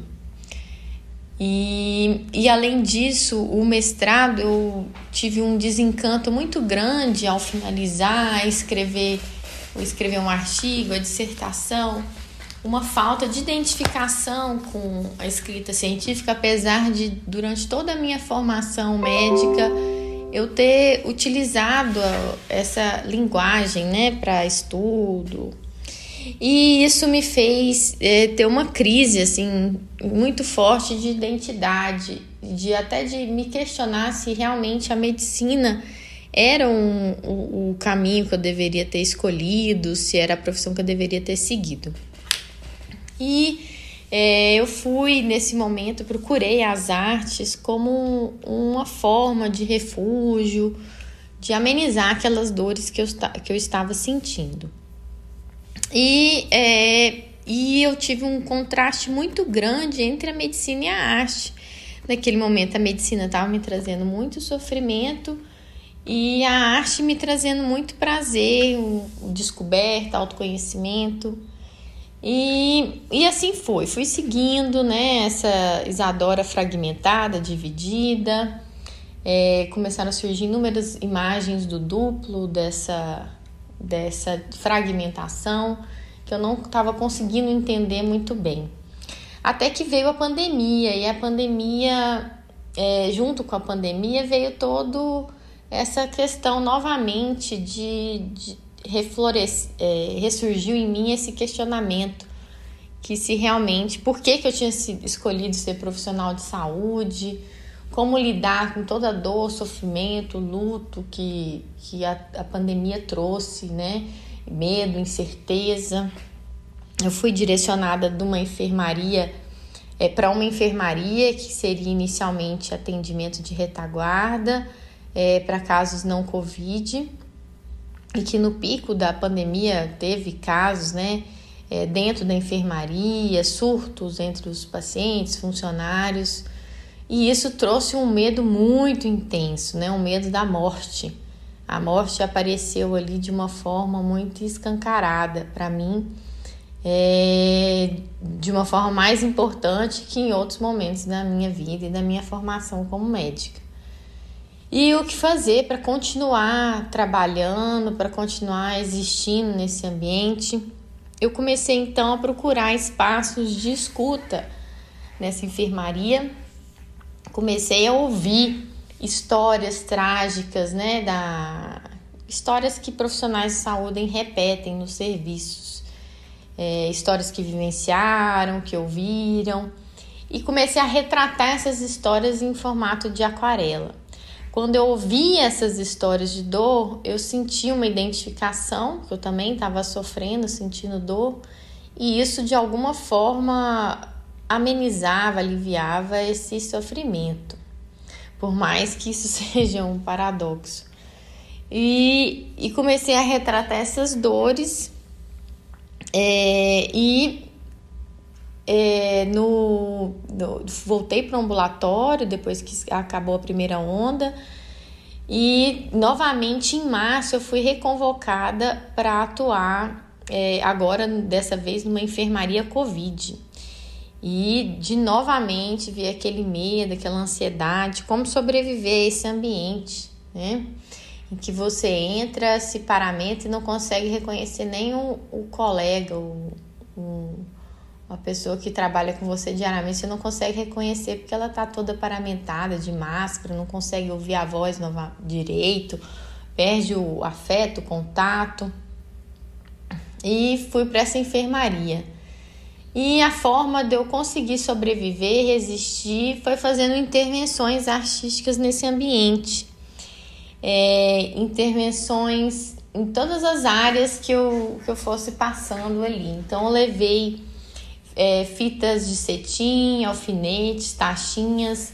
E na área de paramentação, eu fixei no, nos biombos me paramento de amor e paramento de paz.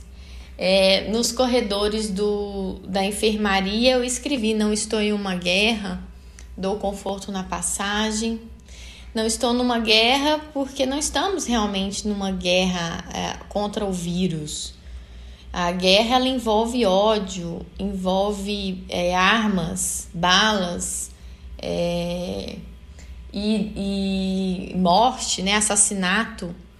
Nós estamos, profissionais de saúde, estamos cuidando de vidas, somos movidos por afeto, amor é, e não por ódio, não por vingança, revanche. E, e fiz também, é, escrevi na, num quadro de recados que até então estava vazio, é, escrevi a palavra esperança e foi muito interessante das reações que tive dos, dos colegas ali. O biombo, que eu escrevi Me Paramento de Amor, toda vez que eu retornava no próximo plantão, o biombo estava fechado ou virado ao contrário, do avesso, para que não tivesse como ler a, a mensagem. É, o quadro de recados escrito Esperança, a palavra ela foi totalmente preenchida por fita de cetim e surgiu finalmente alguns recados ali naquele espaço. É, quando eu fui passar um boletim é, de visita, que isso acontecia diariamente, mas por profissionais diferentes, a gente tem que lembrar que durante a pandemia o isolamento é, por causa da, do risco de contaminação do vírus fez é, os pacientes não poderem receber visita de familiares, e todo o boletim é feito através de contato telefônico. E como nesse espaço é, é, era um, havia uma escala de plantão, cada dia era um profissional diferente que entrava em contato com essa família. Então é, é muito difícil quando um paciente falece a elaboração do luto dessa família por, por esse distanciamento do adoecimento e, e muito gera muita angústia essa, essa distanciamento do paciente de não saber ao certo o que está acontecendo ali, apesar da, das, das visitas né, de, por contato telefônico. E eu sempre tive um desconforto muito grande de, é, de, de não conseguir me vincular a pacientes graves, sedados, entubados.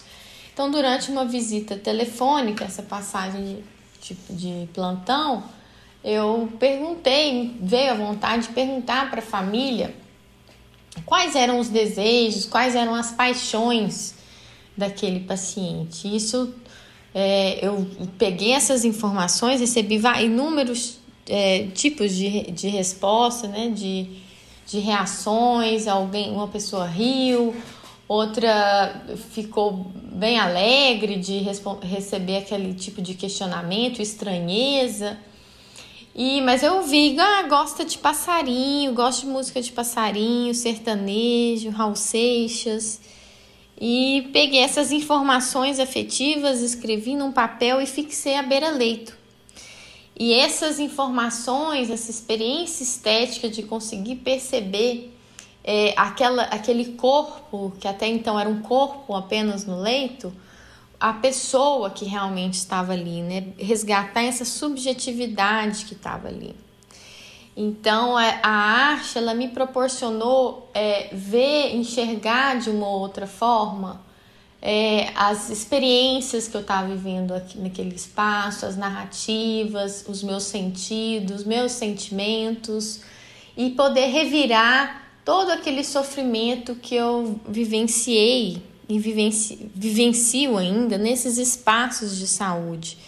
Espaços de saúde que paradoxalmente a, a que seria teria que ser um, um local de cuidado, mas que ao mesmo tempo ele traz adoecimento tanto para os profissionais de saúde como para os pacientes. É, então eu tomo tem uma frase que eu gosto que é da Nise da Silveira que eu carrego comigo que é tomar a sensibilidade como um instrumento de trabalho e é o que eu venho tentando fazer.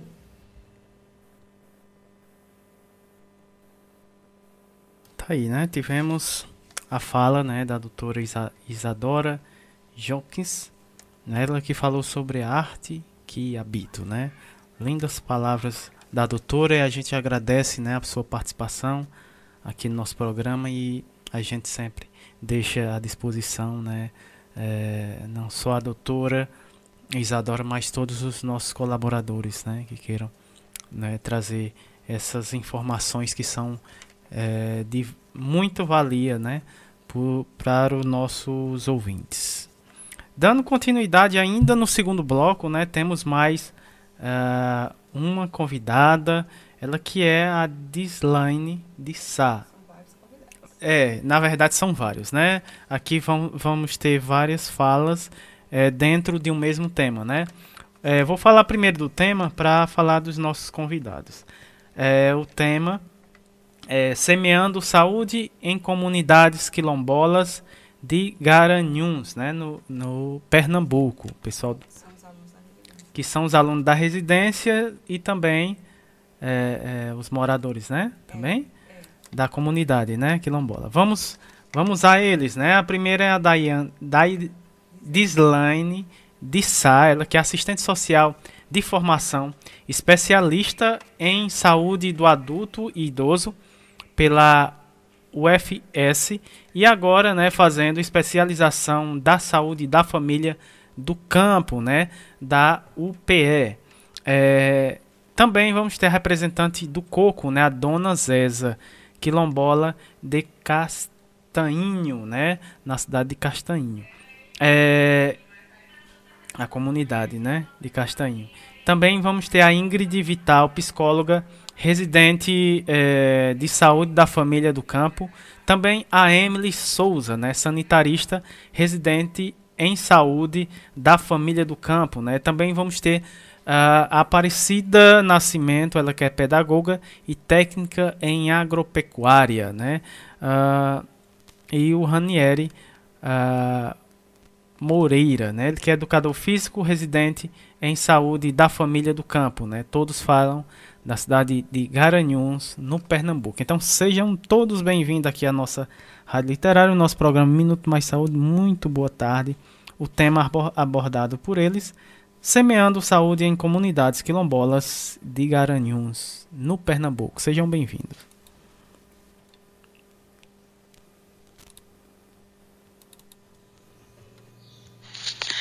Boa tarde, Samuel. Boa tarde, Érica. Boa tarde a todos os ouvintes da Rádio Literária Carrapato.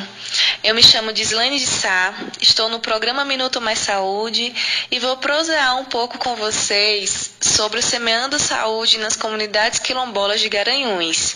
Uma iniciativa da residência multiprofissional em saúde da família, com ênfase nas populações do campo da Universidade de Pernambuco. Desde já, em nome da residência, quero agradecer ao convite e dizer que a construção dessa fala foi costurada por muitas mãos, sobretudo por mãos femininas. Bom, falando um pouco sobre a residência, a modalidade de saúde da família do campo surgiu em 2015, sendo a primeira no país a ser pensada para atender às necessidades da população que habita no campo. Está alicerçada na estratégia da pedagogia da alternância de Paulo Freire, nosso maior patrono da educação, e tem como objetivo aprimorar a formação de profissionais no SUS e para o SUS, aproximando-os das reais condições de vida dos trabalhadores rurais seu modo de resistir e de fazer saúde. Nosso programa de residência é construído junto aos movimentos sociais, apoiando as lutas dos remanescentes de quilombos e em articulação direta com a CONAC, Coordenação Nacional de Articulação das Comunidades Negras Rurais Quilombolas. Atuamos ainda de modo a resgatar as práticas ancestrais de saúde, o fortalecimento da cultura popular, a organização das comunidades e o acesso ao nosso valioso SUS, que tem enfrentado intensos ataques, principalmente na área de financiamento. Atualmente somos oito profissionais de saúde de áreas distintas e compomos o núcleo de base Dona Mira, essa que vos fala tem a formação em serviço social e atua junto a esse núcleo de base nas comunidades quilombolas de Castanho, Estivas e Tigre, situados no agreste meridional do estado de Pernambuco. Falando um pouco dos processos de saúde, não podíamos deixar de destacar a importância da organização das mulheres guerreiras quilombolas um grupo que faz da coleta de resíduos sólidos uma possibilidade de materializar os sonhos da comunidade através de projetos baseados na economia solidária, geração de renda e que coloca em pauta a inserção das mulheres quilombolas em todos os espaços, fazendo enfrentamento ao patriarcado enraizado na sociedade que vivemos. Sua criação foi incentivada pela primeira turma de residentes da saúde do campo e atualmente o grupo conta com a participação de aproximadamente 50 mulheres do Quilombo de Castanhinho, uma das poucas comunidades quilombolas do estado de Pernambuco que alcançou a conquista de titularização de suas terras após 30 anos de muita luta e resistência de seu povo. É inserido nesse território de contradições e potencialidades que construímos saúde diariamente em seu conceito ampliado, escutando e dialogando com as lideranças, com o grupo de associados e com a comunidade. Nessa dialética, compreendemos a educação popular como estratégia fundamental nos processos de construção e no modo de fazer saúde com os nossos usuários. E por falar em saúde, Simbora apreciar um pouco do samba de coco feito por uma das integrantes do grupo Mulheres Guerreiras Quilombolas? Dá-lhe, Dona Zéza. Oh, guerreiras, vamos embora. A limpar a natureza, recolhendo a reciclagem, pela poder respirar, cuidando do nosso lixo, traz águas desafogar, que a natureza é divina. E nós devemos respeitar. A natureza é divina. E nós devemos respeitar. Oh, guerreira, vamos embora. A limpar a natureza, recolhendo a reciclagem, pela poder respirar, cuidando do nosso lixo, traz águas desafogar, que a natureza é divina e nós devemos respeitar. A natureza é divina e nós devemos respeitar. Eita, que coco maravilhoso escrito por Dona Zéza. É com esse chamado de Dona Zéza que a gente dá continuidade à nossa prosa. Bom, eu me chamo Emily, eu sou sanitarista e sou também residente em saúde da população do campo. Também estou atuando nas comunidades quilombola. A gente já continua reforçando aqui a necessidade de estabelecermos uma outra relação com a natureza. Né? Escutando o saber popular, entendendo a terra como um espaço sagrado, para assim construirmos coletivamente o caminho alternativo que prioriza a existência da humanidade e não a sua destruição. O que a gente quer dizer com isso é que a luta pela democratização e acesso à terra, a luta pela soberania alimentar, a universalização do acesso e a equidade em saúde para as populações do campo, águas e das florestas é, são bandeiras que dialogam e estão interligadas com o processo de saúde-doença, né? Com isso, a adoção de práticas agroecológicas é urgente nessa sociedade, de modo a interromper mesmo essa cadeia produtiva que tem como um dos pilares a sustentação, a associação do uso de agrotóxicos e a violência no campo. É por meio dessa compreensão que a residência em saúde do campo se aproxima das práticas de agroecologia existentes nessas comunidades quilombolas para contribuir né, no fortalecimento de um outro modelo de produção, não só de alimentos, mas um outro modelo de viver e de se relacionar. E aí, por falar em vida, é nessas práticas milenares de saúde né, que a gente identifica uma perspectiva de um alimento ser tradicionalmente percebido como elemento promotor de saúde também como é o caso das medicinas é, tradicional chinesa, né, por meio de algumas práticas é, integrativas e complementares em saúde, que são ofertadas no SUS. É também sob a ótica da agroecologia que a produção de alimentos locais contribui para viabilizar circuitos regionais de comercialização e para estimular mais horizontes de produção e consumo via comércio varejista de pequeno porte, construindo assim mecanismos que permitem a cooperação a reciprocidade, a solidariedade e o fomento de ações coletivas e de economia solidária. É compreendendo a importância é, das articulações políticas de mulheres quilombolas que ouviremos a fala de Aparecida, nossa preceptora de agroecologia, uma mulher arretada que tem travado projetos fundamentais, especialmente nesse contexto de pandemia, pensando no desenvolvimento comunitário do quilombo de Estivas, Fala aí, Cida. Alô, alô, você que nos escuta. Aqui é Aparecida Nascimento, comunidade quilombola de Estivas, Garanhuns, Agreste Meridional. Nós temos uma unidade demonstrativa que tem o nome Espaço Agroecológico Dona Mira. Nesse espaço agroecológico, nós trabalhamos com 19 famílias que tiram seu sustento desta mandala. É, nosso projeto é em forma de mandala. Por ser uma unidade demonstrativa, estamos recebemos várias visitas para que as pessoas também possam implantar esse sistema de mandala nas suas propriedades. Em nossa mandala, nós temos um galinheiro, nós temos plantações de hortaliça e nós temos ainda um biodigestor. Isso mesmo, um biodigestor onde está beneficiando uma família. Ela já não está comprando mais gás de cozinha. E o nosso objetivo é fazer com que as 19 famílias tenham um biodigestor. Nosso grupo é 97% do seu público feminino. Trabalhamos com essas mulheres para dar empoderamento e para que elas possam ajudar no seu lar. Também muitas dessas mulheres são provedoras do seu lar. Dessa maneira, nós estamos fortalecendo a economia solidária da comunidade. Venha você e nos visite também. E é com esse chamado e essa fala potente de Cida que damos continuidade à nossa conversa.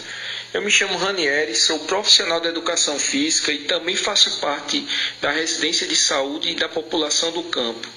Vim aqui para reforçar o convite a todos que desejarem conhecer as experiências de agroecologia e fortalecimento da economia solidária nas comunidades quilombolas do agreste meridional de Pernambuco. Nós da Residência da Saúde da Família do Campo queremos registrar que estamos disponíveis no que precisarem e agradecemos pela oportunidade oportunidade de divulgar um pouco das potencialidades das comunidades quilombolas que trabalhamos. Gratidão a Dona Zéza e a Cida, que de prontidão toparam construir essa fala junto conosco. Por fim, gostaríamos de encerrar com o Coco dos Quilombolas, de autoria de nossa colega Ingrid Vital, psicóloga residente de saúde da família do campo. Simbora, Vital! Não deixa o coco parar, não deixa o coco morrer. Tem coco dos quilombolas em Garanhuns, eu sei dizer. Não deixa o coco parar, não deixa o coco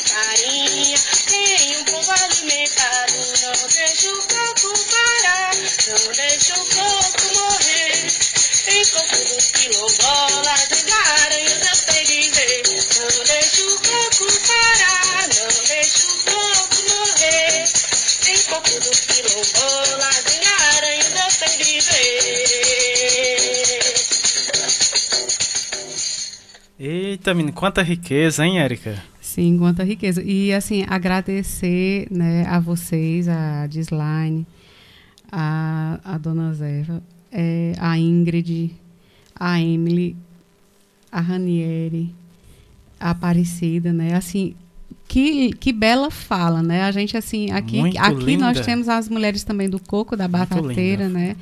E, assim, o que, que a gente vê como uma potência, né? Como um entrelaçamento? O aluno se envolvendo, se sentindo parte né, dessa cultura local, dessa cultura do lugar, dessa comunidade, né, produzindo saúde, né? E na, a partir dessa construção Isso é de- saúde, e né? da, da arte, né, da- das emboladas do coco. Então, assim, a gente está muito feliz. Eu disse ao professor Itamar que eu vou sequestrar vocês aqui para o Cariri, né? Ah, se pudesse fazer uns intercâmbios. Enfim, a gente tá, a, a- a gente agradece, sabe, hein? né? Quem Quem, sabe? sabe. A gente agradece, né, principalmente a fala do- dos alunos, mas ao nosso querido professor Itamar, né, por, por essa generosidade, por essa partilha, né, e não e dizer que ainda não acabou por aí a participação dos alunos, né, da, da residência Eita, de Pernambuco, né, não só de Garanhuns, a gente vai ter outras experiências, né, aguardem as, as surpresas, né? Então, assim, estamos muito felizes, né, com esse momento que quando, quem é do Cariri, quando a gente percebe, quando a gente escuta, quando a gente vê a, a- essa potência do lugar, da arte atravessada na vida e no cotidiano, e principalmente nesse processo também de formação de um profissional de saúde, embora ele, ele já é formado né, na- nas suas especificidades, mas o ganho desse conhecimento na prática com a residência, né, é, e com os outros profissionais, assim, na- nessa questão da interprofissionalidade, mas trazendo esse saber popular, trazendo essa cultura, trazendo essa arte, trazendo essa tradição como uma, uma potência de conhecimento, né, e, e também a gente acaba observando, é o que a gente também observa aqui, acaba também observando no sentido assim de que a comunidade ela se sente a voz representada, né? E a valorização também da sua, da sua própria tradição. Muito feliz. E o professor Itamar? Muito feliz mesmo. Depois dessa linda fala, né, uma, uma apresentação, né, uma apresentação para nós eh, aqui do programa e para vocês ouvintes, né? Ah, pode falar, Erika. E, e a próxima música a gente dedica a, a vocês, né? E dedica aos próximos convidados. A gente traz uma música eh, de um grupo local, né? Que, que é o grupo Zabumbeiros Cariris, Sim. né? É um, um, um- um grupo que dialoga também músicas, né? É, é, com base na nossa cultura, na nossa arte, o reizado. E é, agora com vocês para escutar essa linda música né, dos Abumbeiros Cariris. Samuel está só organizando aqui a, a, a parte musical, né? Então, sejam bem-vindos e vamos escutar a, a, a música.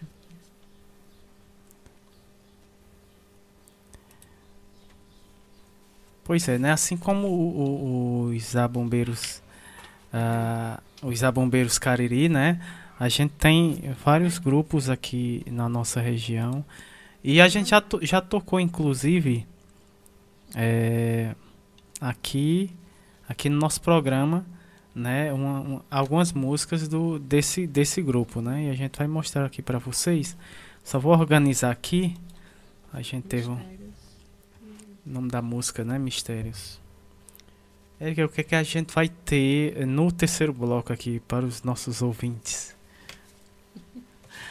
Enquanto eu acho. Enquanto a gente vai organizando aqui, tivemos um, um, um probleminha técnico. Né? No, no, terceiro bloco, a gente tem hoje o projeto Nordestinados a Ler, com nossa querida Luciana Bessa. Mas também a gente traz né, é, o Pita Paiva, né, que é pedagogo, que vai falar um pouco da arte da xilogravura. Ele que, ele é, que é, ele que é um mestre de né, cultura, ele né? é mestre de cultura. Que né, bacana, uma honra é, e, recebê-la e, e, e, foi mais um encontro produzido também através do, do Instagram, viu, Samuel? Então, assim, a gente vai buscando a arte, vai buscando é, é, é, familiaridades com o que a gente tem aqui no cotidiano, na vida do Cariri, né? O pessoal da Bahia, ele é baiano, ele tem um trabalho belíssimo, né? Que vai falar também né, no, através do, do, Instagram as obras dele, mas também a gente também fez as trocas, né, a gente também falou um pouquinho do mestre Zé Lourenço, né, da, da, da, Lira Nordestina, que é um, um espaço é, de produção de arte que fica no Juazeiro, já tem mais de 50 anos, a Lira Nordestina. Hoje é vinculada à Universidade Regional do Cariri, que produz as matrizes né, do, da Chilo. Tem as tinha as oficinas na, no campo presencial, mas também tem Instagram. A gente convida vocês também a conhecer. Né? Muitas obras de, de grandes mestres da xilogravura aqui no Cariri, e mestre Lourenço é um deles. Né? Já está dando já tá, tá ok jeito, já, já tá. já então tá... essa música vai vai para todos os nossos ouvintes né? E mais especial o pessoal do Pernambuco o professor Itamar e o grupo de residentes lá de Garanhuns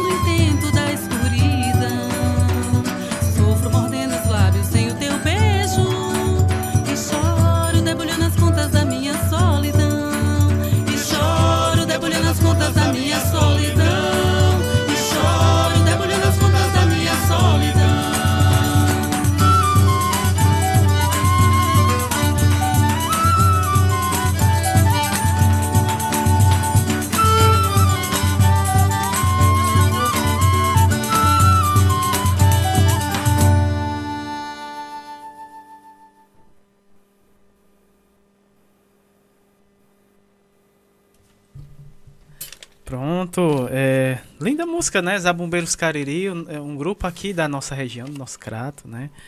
De Juazeiro, perdão, e Barbalha.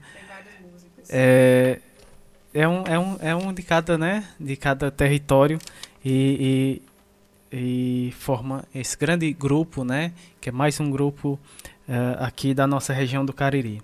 Uh, dando continuidade aqui, a gente inicia né, o nosso terceiro e último bloco do programa, Momento Arte, Cultura, Prosa, Poesia, e o projeto Prosa RHS, né, que está com a gente uh, quinzenalmente, e também o projeto Nordestinados a Ler, que hoje vamos ter aqui no nosso programa. Né? Mas antes, né, teremos a participação do Pita Paiva, né? mestre de cultura Pita Paiva, grande honra recebê-los aqui né, no, no, nosso programa, na nossa rádio, no nosso carrapato, né, que é um ponto de cultura. Então é sempre uma grande honra receber esses mestres né, que fazem cultura no nosso Brasil.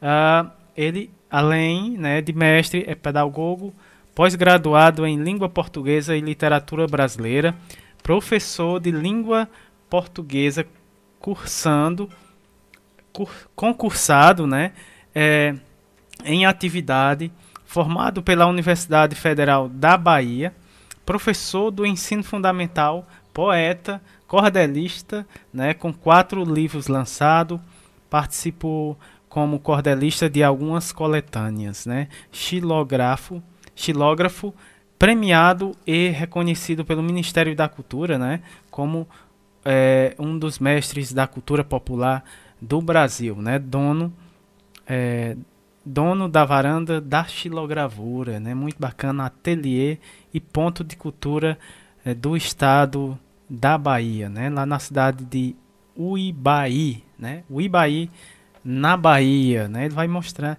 ele vai falar um pouco sobre é, a arte da xilogravura. Então seja muito bem-vindo aqui no nosso programa, é, mestre Pita. Muito boa tarde. Olá, meu nome é Pita Paiva, sou um artista e um educador da Bahia, da cidade de Uibaí, Bahia, e trabalho muito hoje com xilogravuras. Há mais de 10 anos eu, eu trabalho com essa técnica de xilogravura e tenho feito trabalhos para muitos lugares, todos os estados brasileiros graças a Deus já tem o nosso trabalho de estilogravura. E também alguns países, algumas pessoas já adquiriram algumas obras.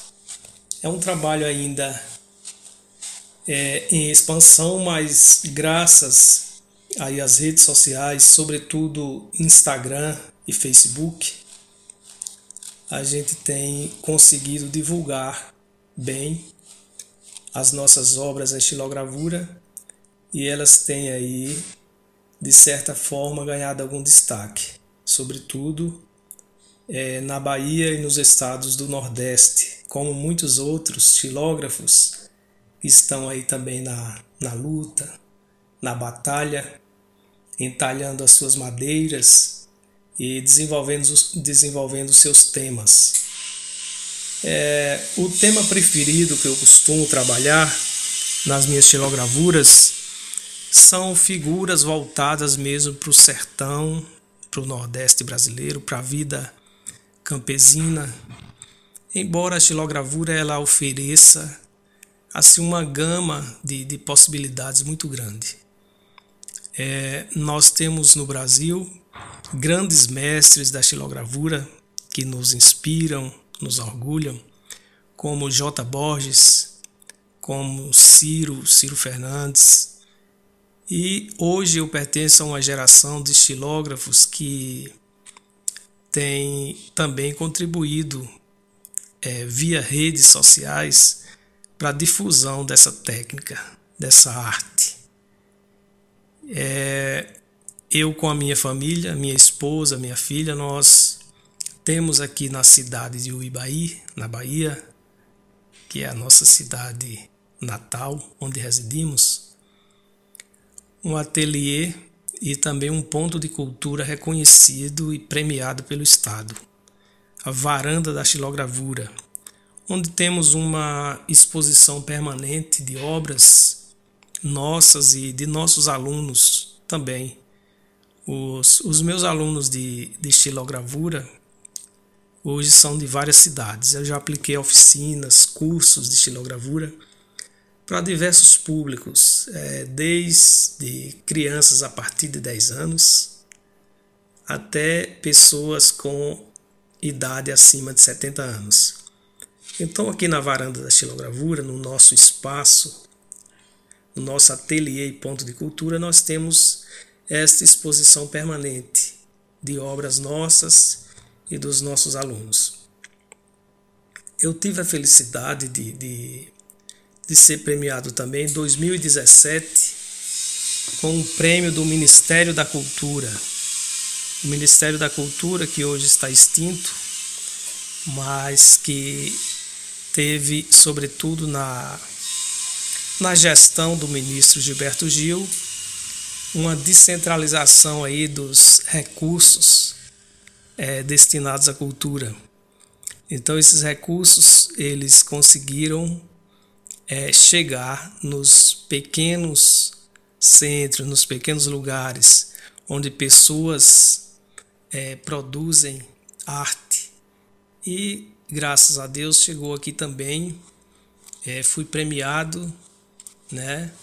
É, já nessa ainda na existência do Ministério da Cultura, pós aí é, gestão de Gilberto Gil, que saiu bem antes, claro, mas em 2017 foram escolhidos 200 é, mestres da cultura popular e eu fui agraciado, tive essa, essa honra de ser um deles com o prêmio e reconhecimento. Então isso ajudou muito a, a difundir meu trabalho, na, na valorização do meu trabalho enquanto estilógrafo e no estímulo também. É, a estilogravura que sempre esteve ligada bastante à literatura de cordel, é uma irmã aí é indissociável da, da literatura de cordel, ela tem ganhado um espaço, no meu ponto de vista, muito grande nas últimas duas décadas, sobretudo na última década, de 10 anos para cá, a xilogravura ela, ela tem é, ganhado os espaços, como eu disse anteriormente, nas redes sociais e as pessoas adquirem muito hoje como uma obra de arte que vai para a parede, que está ali no seu dia a dia, do seu lar, da sua casa, num quadro emoldurado. Então, é, isso representa muito. É, representa muito para a estilogravura, que sempre teve ligada a um trabalho voltado para fazer capas de cordel, fazer também ilustrações do miolo dos livros, da literatura de cordel, dos romances, dos folhetos.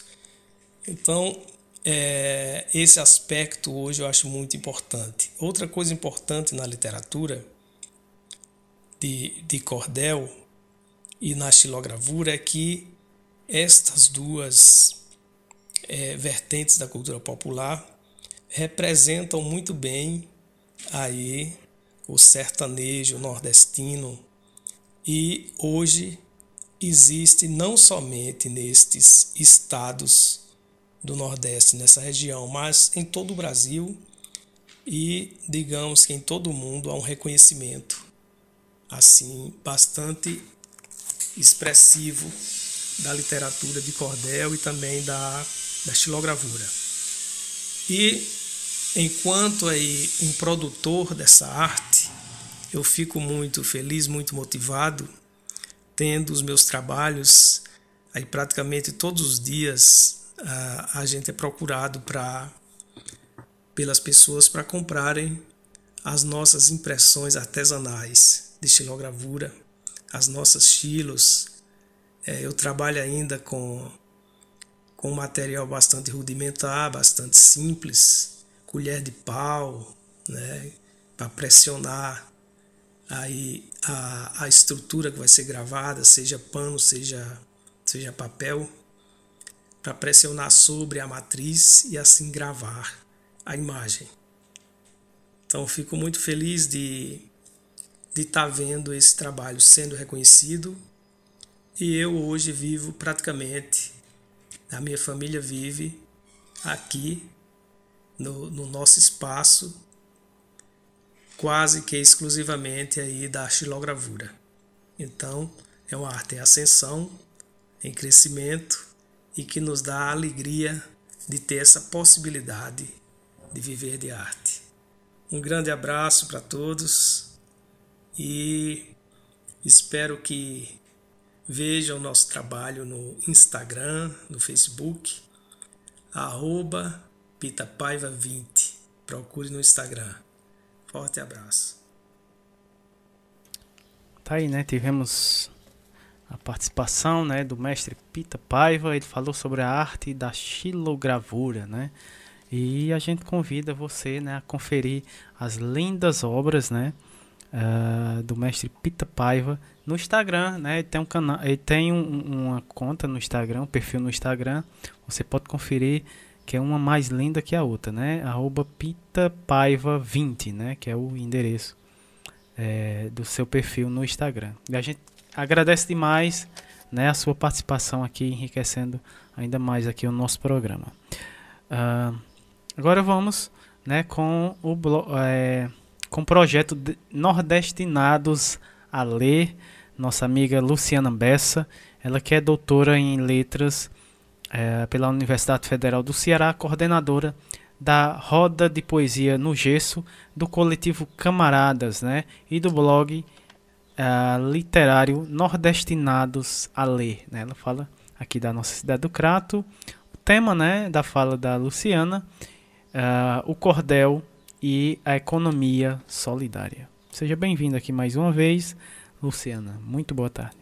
Boa tarde, Samuel. Boa tarde, Lindy Cássia. Boa tarde, ouvintes da Rádio Literária Carrapato. Eu sou Luciana Bessa, coordenadora da Roda de Poesia no Gesso, idealizadora do blog literário Nordestinados a Ler, e hoje, claro, estou aqui mais uma vez para aprender. Quando eu penso em economia solidária, eu penso numa saída para barrar o capitalismo desenfreado e preservar mais vidas nesse regime enojado. Quando penso em economia solidária, penso na valorização do humano, gerando novas oportunidades e destruindo o lucro soberano. Quando penso em economia solidária, penso na Lindicácia Nascimento e em suas palavras movidas de puro conhecimento. Boa tarde, Lindy Cássia. Seja bem-vinda. Agora, dando continuidade, né, vamos com a fala da Lindy Cássia Nascimento, ela que é poeta, cordelista, educadora popular, presidente da Sociedade dos Poetas de Barbalha, membro da Academia de Letras do Brasil, né, a ALB, é, sex, se, Sessional Ceará, né, a Sessional Ceará, e membro do grupo é, as cirandeiras do Cordel do Cariri, né, lá da cidade de Barbalha. Uh, seja bem-vinda, Lindy Cássia, né, ela já esteve aqui no nosso programa uh, mais uma vez, né, então vamos ouvir a Lindy Cássia dando continuidade né, ao tema o Cordel e a Economia Solidária. Boa tarde, Samuel. Boa tarde, Luciana. Boa tarde, ouvintes da Rádio Literária Carrapato. Eu sou Lindy Cássia Nascimento, sou poeta cordelista, sou educadora popular, é, estou na presidência da Sociedade dos Poetas de Barbalha, pertenço à Academia Brasileira de Literatura de Cordel, pertenço também à Academia dos Cordelistas do Crato, à Academia de Letras do Brasil e estou no grupo As Cirandeiras do Cordel do Cariri.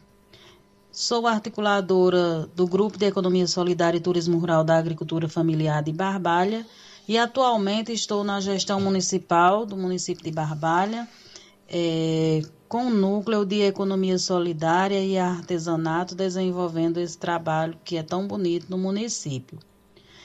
E para trazer hoje a experiência de economia solidária né, para vocês, eu trouxe em forma de cordel E o que é o cordel? O cordel, para mim, é uma expressão cultural que traduz os saberes tradicionais é, especiais né, de uma gente dotada de dom, que consegue enxergar a essência da vida na simplicidade da poesia, que dá asas, vida e cores à imaginação.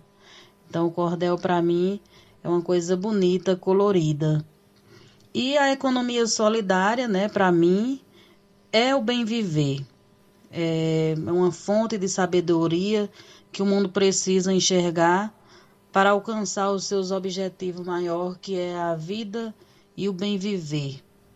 É, a economia solidária ela modifica o pensar é, das pessoas e quando você passa a vivenciar a economia solidária, né, a sua vida muda. E eu trago essa experiência aqui no Cordel Economia Solidária, Trabalho, Emprego e Renda de minha autoria, que diz assim: Peço a Deus inspiração com amor e alegria para falar com exatidão em versos de poesia de uma ação solidária que se faz economia. Com a licença dos senhores e das senhoras presentes, vou relatar com orgulho nesses versos de repente um pouco dessa história que me deixa tão contente. Uma semente plantada através da Ematece, ao ministrar uma oficina, trabalho que enriquece, tendo à frente as mulheres guerreiras deste Nordeste. Economia solidária, tema firme e centrado, Nessa capacitação, tudo ficou registrado. Ao final, formou-se um grupo, hoje com muito respaldo. Aqui na nossa cidade, Barbalha bem feminina, ressalto com maestria a força que me domina, ao falar para todo mundo o que fez uma oficina. Vários assuntos inerentes e todos bem abordados, por parceiros importantes que deixaram seu legado, boa participação de um público interessado. Ex-patrão, ex-empregado, agora é diferente. Economia solidária, numa ação consistente, mostra que somos pessoas muito mais inteligentes. É esse o objetivo: acabar com a monarquia. Do trabalho ao produto, tem respaldo, tem valia. Todo cliente é amigo e não tem hipocrisia. No clube de troca e serviço, em cada encontro é lembrado que o uso de dinheiro nem sempre é valorizado Basta um gesto solidário para sentir-se respeitado. Não precisa ter dinheiro, mas sim saber produzir, para trocar seu produto com quem há de consumir, valorizar o que tem e lá nas feiras exibir. Na cidade de Barbalha, aqui no nosso torrão, temos ações coletivas trabalhando em união. Qualquer um pode, pode ocupar toda e qualquer posição. A economia solidária é ponte sobre o abismo, que cresce fortalecida pelo cooperativismo, construindo alternativas ao tal capitalismo. Em um pequenino espaço, faça um quintal produtivo, peça ajuda aos parceiros e tenha um incentivo para poder realizar seu poder aquisitivo. Eu vou contar como é a feira, mas quero sua atenção, para que no próximo encontro você faça exposição e também possa levar toda a sua produção. São várias comunidades que o, grupo, que o grupo se apresentou, e em nenhuma delas o propósito fracassou, mostrando o novo sistema que a economia ganhou. Troca flores por beiju, rapadura por farinha, mandioca por coloral, troca feijão por galinha, amendoim por fubá e até goma fresquinha. Biojoias também tem, além de bom artesanato. O campo traz para a cidade o melhor que tem de fato. O cheiro bom da cozinha, delicioso e barato. Para mesa tradicional, vem da nossa agricultura. Semente boa plantada que resulta em fartura. Desde os nossos cereais até a fruticultura. Olericultura orgânica cultivada com amor, leve livre de agrotóxico, preservando, sim senhor, para que sua saúde não precise de doutor. Maria leva a farinha, expedita o feijão, José leva a rapadura e o café do pilão. Mel de abelha é de Toinha e a banana é de seu João. Jacinto fala em, em trocar o bode de Zé Limeira, no porquinho de seu tico que trocou na outra feira, pois o bichinho tá bom, o toicinho tá de primeira. As cinco dúzias de ovos que Cleonice levou, Quase que não teve sobra, na verdade só ficou os dois ovos de toim que Maria encomendou. Josefina fez um molho de pimenta malagueta para trocar por massa puba para levar para Antonieta, mas lá no final da feira trocou por cerquilho e peta. Zé Ventura, quando viu o tamanho da macaxeira que Zé Elias levou, disse que na outra feira vai mostrar que a dele é mais que um tronco de bananeira. E o peru de Tiquinho, lindo, parece um pavão, para trocar por, pi, por piqui, mas não achou nenhum não. Gritou dizendo onde é que as mulheres do piqui estão. São assim nossos encontros com prosa, com diversão, repleto de alegrias e cheio de emoção, para poder transferir o que vem do coração.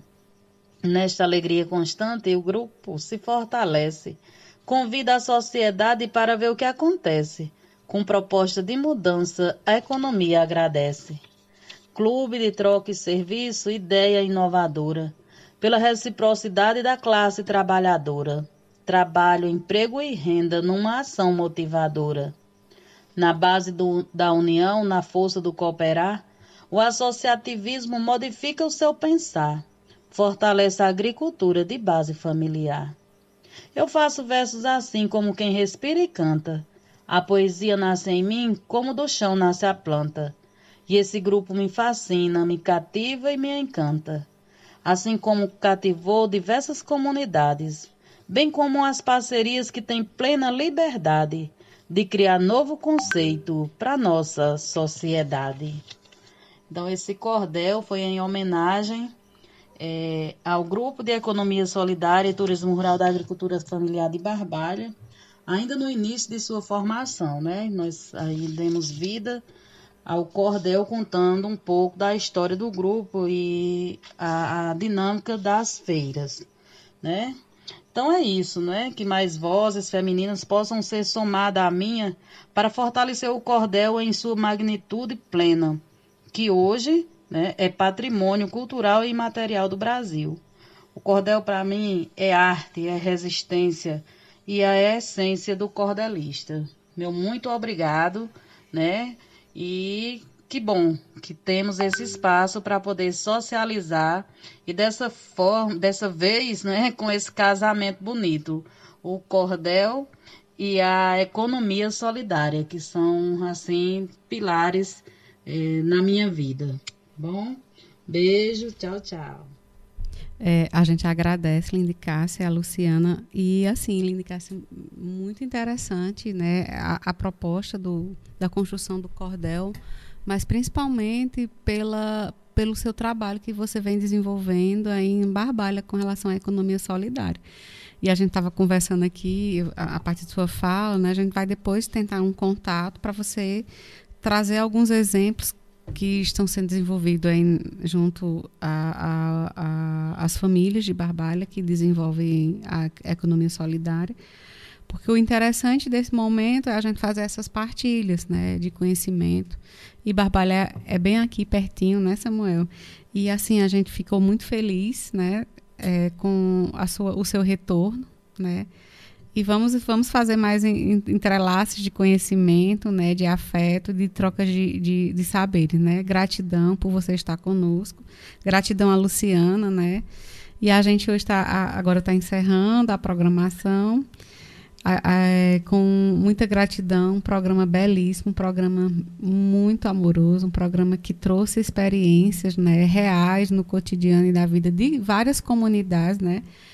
É, eu estava conversando até com o professor. Hoje o Pernambuco está todinho aqui, né? Assim, então, assim, a gente se sente muito próximo do Pernambuco, né? Até pelo sotaque também. A gente tem, tem, essa identidade, né? Pela cultura, pelo forró, né? Pela, pela, pelas tradições. Então, assim, muito feliz e vamos seguir. Agora, suas, suas falas finais, Samuel.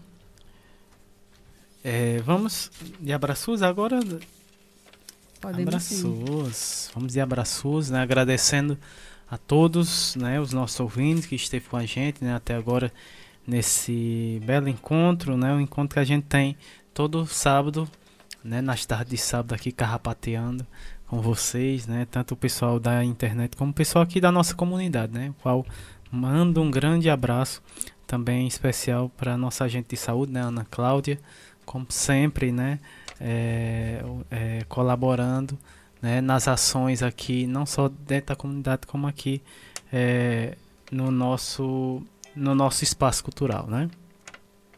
Vamos de abraços, Érica?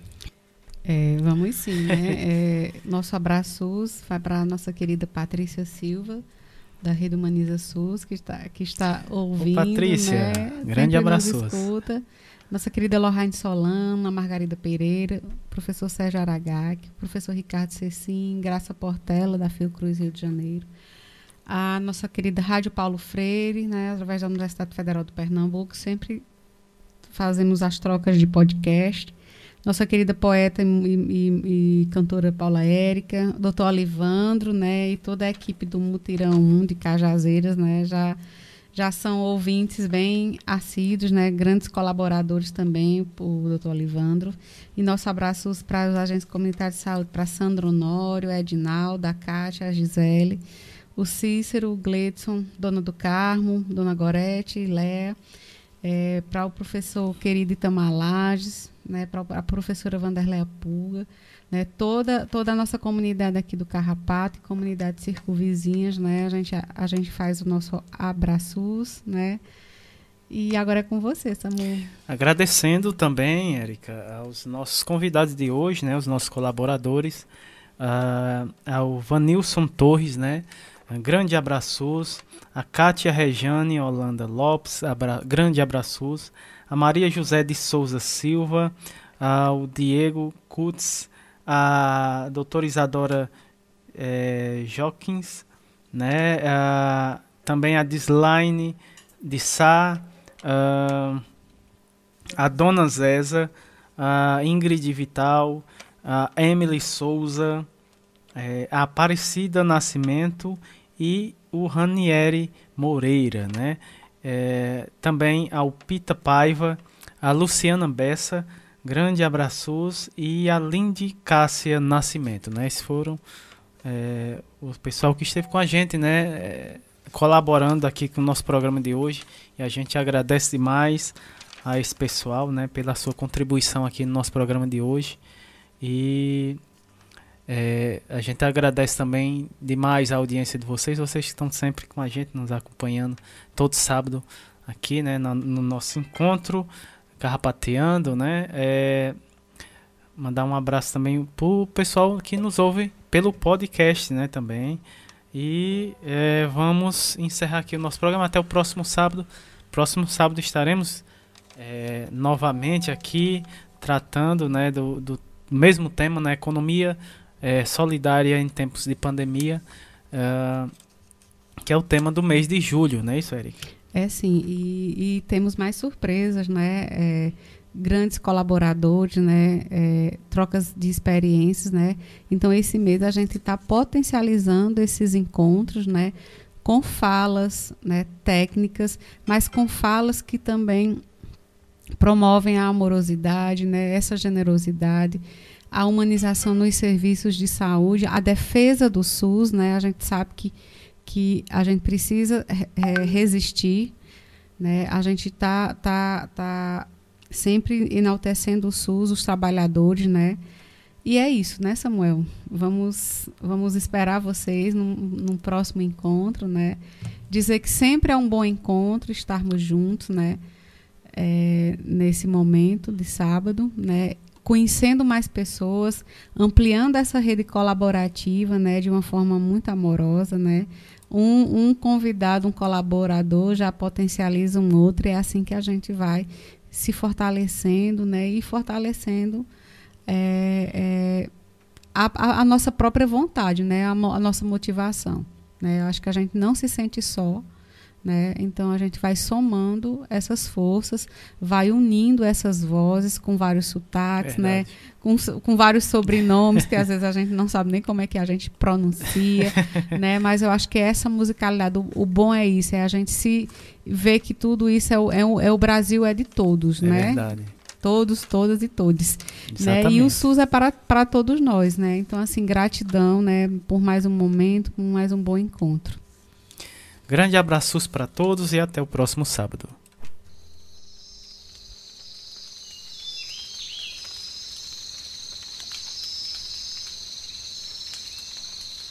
Hey, hey.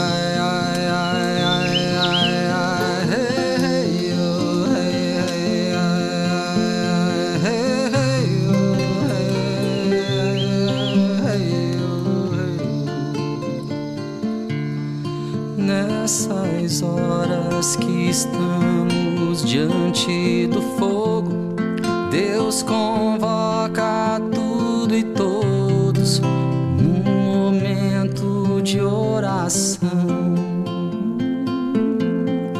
Para rezar e agradecer o dom da vida, nossa Santa Mãe querida, para sempre Pachamama.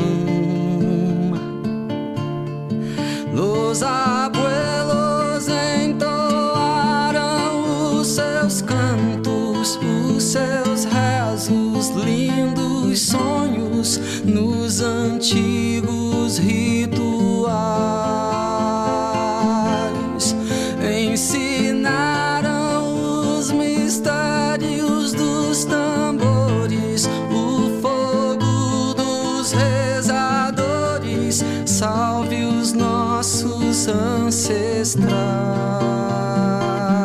astrais nessas horas que estamos diante do fogo. Deus convoca tudo e todos num momento de oração. É pra